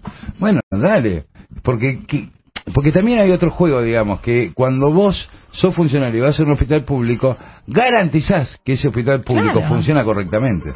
Por eso. Porque digo, si no vas Sí, al hospital sí, público, pero más como dice Morato, eh, siendo ¿no? la... como que todos nosotros empezamos a pensar, si esta no va, Si la tampoco, ministra de. Salud no Pero por va... eso digo, la verdad que vuelvo a insistir, yo el máximo de respeto para, para la ministra, la verdad que digo... Sí, no la estamos bardeando. Es simplemente esto. Se nos cayó la pauta del Ministerio de Salud. Bueno, Cuidémonos, ya, no, no, manda ¿qué mensaje. Digo, cuidémonos un poco, nada más que eso. Cuidemos esa, las cuestiones de imagen porque son importantes. Me parece que son importantes. Este, y que había que cuidarlas. Más en alguien que ha venido trabajando muy bien, con muchísima energía y demás, ¿no? Bueno, se nos está acabando el programa. Hemos terminado el programa arriba, así, con casi cagando una trompada. Eh, Bueno, Pinky Blue La me culpa está de haciendo- Débora. Me está haciendo gestos No. como diciendo te afuera, qué sé yo, Ah. vas a ver cómo te tiro con el cuchillo, no sé, cosas feísimas. Sebastián Ruiz, ¿mañana qué tenemos? Mañana. Tenemos talentos argentinos que claramente Pobres. el hombre orquesta chicos más versus sí. El hombre orquesta vino con. Tenía por lo menos 14 instrumentos colgados su cuerpo. Sí, no, no, es una máquina, una máquina. Lo vi, era un eunuco. Estaba ensayando ahí, afinando. Afinando, porque se afina lo. No, el hombre orquesta tiene mucho Animal. futuro y el tipo que adivina el futuro, valga la redundancia, mañana lo vamos a tener acá. ¿Y qué más tenemos mañana? Mañana es jueves, ¿no? Pero el que adivina el futuro sabía que no iba, que no iba a actuar hoy. Por eso Muy probablemente. Mañana le vamos a preguntar. es, es verdad. Eh, mañana, ¿qué más tenemos? Eh, ¿Qué tenemos, Débora? Mañana tenemos- Mañana viene Débora. Mañana vengo yo. ¿Otra vez? ¿No querés? No, sí, sí, sí, no, porque lo Si no querés me voy, pero Lo no vas a tener una entrevista dale, muy dale, importante. no vas ¿Una a tener entrevista? una entrevista súper, súper, Contame. súper importante. ¿A quién? No, mañana. No, dale, contá, vendémela. Puedes decirlo, sí, sí, sí. Si se quema, culpa tuya. Así que No, no, no lo voy a decir. Se- No lo El acústico lo puedo decir o tampoco. vos, no, vos. no voy a decir nada. ahora. Dale, No, ¿qué boludo, me tenemos? si se quema y se me cae. No, bueno, ¿Qué que lo vean tenemos mañana. mañana? mañana. lo vende Sebastián. ¿De qué tenemos mañana? Gaspar Venegas. eh, cantante de, y músico de La Mono y también integrante de los fundamentalistas del aire acondicionado. Muy bien. El líder. El líder. de Pero los yo, fundamentalistas eh, del aire a ver, acondicionado. vamos a hacer una- Y además un acústico de Solme, Solme. y Nico que viene No puedes decir más nada porque se acaba el programa y tenemos que agradecer a la radio por Gracias. permitirnos, por permitirnos decir todas estas pavadas que decimos. Gracias, Diego Garnero. Gracias, Estoy Garnero. eternamente agradecido. Gracias, Gonzalito. Ah, Gonzalito. Romero. Yo también quiero decir las gracias. Que Gracias. le cumplieron los sueños de que Ah. le haga una entrevista a Gaspar del Amor. Ah, mirá si te Bueno. cancela mañana. Bueno, Eh, Bueno, ya cuidado. está, con la intención yo ya soy feliz. Con Caballero ahora, con Caballero, de la Caballero, Noche. trasnoche continental Gracias, hasta las Morato, de la mañana. Gracias. Y mañana, gracias Gustavo por venir. ¿Vení mañana? No, por favor, sí, claro. Mañana viene Gustavo Morato también. Gracias Daniel Reynoso por acompañarnos. Sebastián Licenciado Ruiz, como siempre. Claudio Pose. Gustavo Claudio Pose. Me puso un nombre nuevo, bueno, a partir de ahora me llamo así. No, Gustavo Pose es un intendente. Justamente. ¿Puedo decir que pariente? Le voy a pedir un dinerillo. Vamos. Nos vemos mañana. chao.